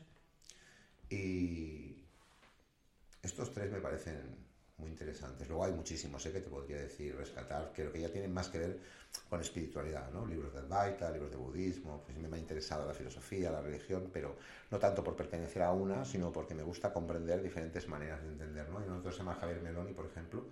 Javier Meloni es un señor que es jesuita, y tiene un libro que es poético que se llama Set de Ser, que me parece una maravilla. Y además es una persona que es experta, o sea, está especializada en el diálogo interreligioso, ¿no? Y entonces aunque él tenga su propia fe, pues es capaz de haber comprendido o entendido la fe desde otro punto de vista. Y además él cree que eso no es que sea tolerancia porque hay que tolerar al otro, sino cree que es un requisito indispensable, porque si queremos llegar a una verdad mayor, le hemos de llegar entre todos. Dice, tiene una frase que a mí, a mí me enganchó, porque dijo una frase que a mí me enganchó que fue, si yo no puedo comprender por qué un budista entiende a Dios de la forma en que lo entiende, eso me va a impedir a mí profundizar en mi propia fe y me parece muy grande, porque ya no es que tolere al otro, es que lo necesito para yo poder profundizar incluso en lo mío, ¿no? Y a mí, como va mucho en esa línea, no solo en lo espiritual o religioso, en cualquier línea, ¿no? O sea, entonces, bueno, pues libros de este tipo he leído muchos y tiendo, bueno, a tendencia a este tipo de cosas. Otra pregunta que acostumbro hacer es, ¿qué compra de menos de 100 euros o de, esto, de poco valor ha tenido un impacto más positivo en tu vida en los últimos seis meses o un año o en un tiempo reciente? No, yo creo que de menos de 100 euros una de las cosas que más impacto ahora tiene en mí es cuando puedo un día irme con mi pareja de verdad a cenar a un sitio, porque tiempo para eso a veces no dispongo. Entonces, el mejor dinero de menos de 100 euros que puedo invertir si lo tengo es irme con mi pareja, aunque sea a cenar los dos tranquilos y poder tener esas conversaciones con ella que a veces aunque en casa se puede entender, el entorno y el contexto no es el mismo. Sí, de hecho, otra de las preguntas que hago es ¿cuál es una de las inversiones más valiosas que has hecho últimamente? Y pues eso. Y además no cuesta tanto. Normalmente casi todos, salvo las personas que no, lo siento porque es una putada en realidad. Pero más que menos tiene por lo menos un poco de dinero que invertir en algún momento, ir al cine o salir o... Y creo que eso, pero eso no, creo que es, no somos conscientes a veces del privilegio que se implica ¿sabes? Entonces, no utilizar eso como una especie también de evasión de una realidad que no me gusta es una pena. Si tu realidad está bien y la vives bien, el poder disfrutar de ese dinero para realmente darte momentos de calidad con la gente que quieres, es para mí es la mejor inversión. O con mis hijas, por ejemplo, cuando es posible. ¿no? Por ejemplo, una que recuerdo ahora es que fuimos a un escapes ¿no? con, las chicas, con las niñas, y fue una hora y media, pasamos súper bien, y fue un momento así de familia bonito. Y, ¿Cuál fue, ¿Te acuerdas? Sí, el de Alicia en el País de Maravillas. Entonces, para mí el mejor dinero mejor invertido es hoy por hoy, con mi familia y en cosas de ocio, porque trabajamos mucho los dos y no siempre tenemos tiempo para eso. ¿Cómo te ha preparado un fracaso o un fracaso aparente para un éxito posterior? O dicho de otra manera, si tienes algún fracaso favorito. Constante. O sea, yo he convivido con el fracaso durante mucho tiempo porque yo me pues un poco como Edison, ¿sabes? Que dice, yo no he fracasado 999 veces, ya sé 999 cosas que no funcionan. Yo, esto es una constante en mí. O sea, yo he acabado pudiendo tal vez desarrollar un sistema o lo que sea porque pues, se me metió en la cabeza, pero hay que tener mucha tolerancia a la frustración. O sea, yo creo que cuanto más grande es el reto que te pones, más tolerancia a la frustración es de tener, pues si no, no llegas. Es un tema, no sé si casi de fe. A mí me hace mucha gracia cuando se pelea la ciencia y la religión. Digo, pues si tenéis la misma fe, porque para estar durante 40 años sentado 8 horas delante de una pared para alcanzar eso que se llama iluminación, o tienes fe o no lo haces, pero un científico que es capaz de elaborar una hipótesis y luego, para ver si es verdad, tratar de refutarla durante años, y cuando al final, si es que la hipótesis no es cierta, estar contento porque aunque no ha encontrado, eso le acerca a la verdad, o tiene fe o no lo hace, quiero decirte. Entonces es un tema, fe entendido como creer en algo, ¿no? Entonces, fracaso constante, porque si intentas algo no sale, te crees que ya sale y cuando ya te crees que ha salido, ves que pasa algo que te demuestra que todavía no. Entonces, bueno, es una constante. Pasa que yo no lo vivo tanto como un fracaso, sí que a veces puede generar frustración, pero no lo vivo como un fracaso, lo veo como un, bueno, el aprendizaje, ¿no? Pasa que como tampoco estamos muy acostumbrados a que aprendemos así, por el ensayo-error, ¿eh? O sea, no, no existen garantías de nada. Y a veces convivimos mal también con el error, porque me parece que es malo equivocarse o fallar. Es que el fracaso es no hacerlo, el fracaso es no intentarlo. Es que el éxito no está tanto en conseguir. El tema es, yo creo que si lo consigues, lo consigues, y si no, bueno, por lo menos tu vida tenga sentido intentando algo, ¿sabes? Pero es que claro, sí, porque no lo voy a conseguir o no sé si lo voy a conseguir, no lo intento o a la tercera mm, tiro la toalla, bueno, pero yo creo que las personas, muchas de las personas que me he inspirado, ¿no? Y que he leído el libro son personas que han tenido vidas complicadas y que han estado ahí tirando para adelante, para adelante, para adelante y al final, pues mira, ha salido, ¿no? Pero entonces, como eso lo tengo claro, mm, yo lo del fracaso, yo he convivido con él mucho, pero bueno, o te mueres en el camino o te vuelves más fuerte, no hay más. Y una última pregunta es si, si tendría que haberte preguntado algo que no he preguntado. No, tienes que, no, porque no hay ninguna obligación de nada. Cuando dices tendría que haber preguntado, ya O si hay alguna pregunta que te habría gustado que te hiciera. No, no, creo que no, creo que No, estoy, yo me he sentido súper a gusto, pero cada mucho juego, hemos podido hablar de muchas cosas. Seguro que hay temas que podíamos haber profundizado más, o otros que se han hecho pesados y podíamos haber hablado menos. Eso ya lo juzga la audiencia, ¿no? Pero no, me he sentido cómodo, pero hemos, hablado, hemos tocado muchas cosas y si esto sirve, pues eso, aunque sea para que alguna persona que nos escucha se empiece a plantear la posibilidad de que el cambio es posible y que se puede hacer, pero que no es un milagro, que depende de uno mismo y de priorizarlo, yo si eso pasa, yo contento, porque al final mi manera de contribuir al mundo es así, es intentando que la gente sea primero consciente que no se tiene por qué resignar a estar como está, por mucho que la sociedad esté como él crea que está, y que siempre es posible hacer algo para estar mejor. Muy bien, Alex, pues muchas gracias. ¿Dónde puede encontrarte la gente si quiere saber más sobre ti, sobre métodos? Sí, si quieren pueden entrar en la web, que es www.metodosaban.com y ahí también, bueno, ahí encontrar un poco de toda la información sobre el método, sobre lo que hacemos, los cursos y también está el libro si lo quieren online, porque el libro este es un libro que me he autopublicado yo, no está en las librerías, no lo van a encontrar, solo se puede conseguir o en la consulta, con los pacientes que vienen, o si no a través de la web. En la web misma de Saban. Sí. Y el libro es Atrévete a ser normal. ¿Y en redes sociales hay algún canal que en tú... Instagram, en sí, Instagram. Alex Fiol Método Saban. Alex Fiol Método Saban. Bueno, todo esto lo pondré en las notas del podcast. Muy bien. Y Alex, muchísimas gracias. Gracias a ti, Uriol, por invitarme. Ha sido un placer, de verdad, estar contigo. Además, en este formato no estoy acostumbrado. Normalmente estamos como al revés, ¿no? Yo haciendo cosas para decirte y tú recibiendo terapia. Y nada, yo sé que tú eres una persona que se ha trabajado mucho y me consta, y tú también sabes lo que es el fracaso, porque también tu trabajo personal empezó hace muchos años conmigo y ha tenido interrupciones en medio, pero siempre has vuelto, has vuelto, has vuelto, has vuelto, hasta que has sido capaz de convertirte de alguna manera en esa forma de ser que tú querías ser. Y a mí siempre me es inspirador ver gente que hace eso, porque yo siempre pienso que sois muy valientes, porque no es fácil hacer eso. Y cuando eso ocurre también da sentido a que haya personas como yo que intentan acompañar eso. Y así termina otro episodio de Gente Interesante. Pero antes de que te vayas, quiero comentarte una cosa. 3, 2, 1 y es viernes. ¿Te gustaría recibir un correo muy corto cada viernes con cosas divertidas e interesantes que he aprendido esta semana? En 321 comparto reflexiones, vídeos, libros, artículos, gadgets o cualquier otra cosa esotérica que he descubierto o que mis amigos o invitados en el podcast me han recomendado y que creo puede traerte bienestar o felicidad. Más de 70.000 personas ya están suscritas. Es fácil apuntarte y también darte de baja. Si quieres unirte a esta comunidad, ve a oriolroda.com y deja tu correo. También puedes seguirme en redes sociales buscando Oriol Roda. Y con esto termino. Nos vemos dentro de dos semanas. Mientras tanto, cuídate.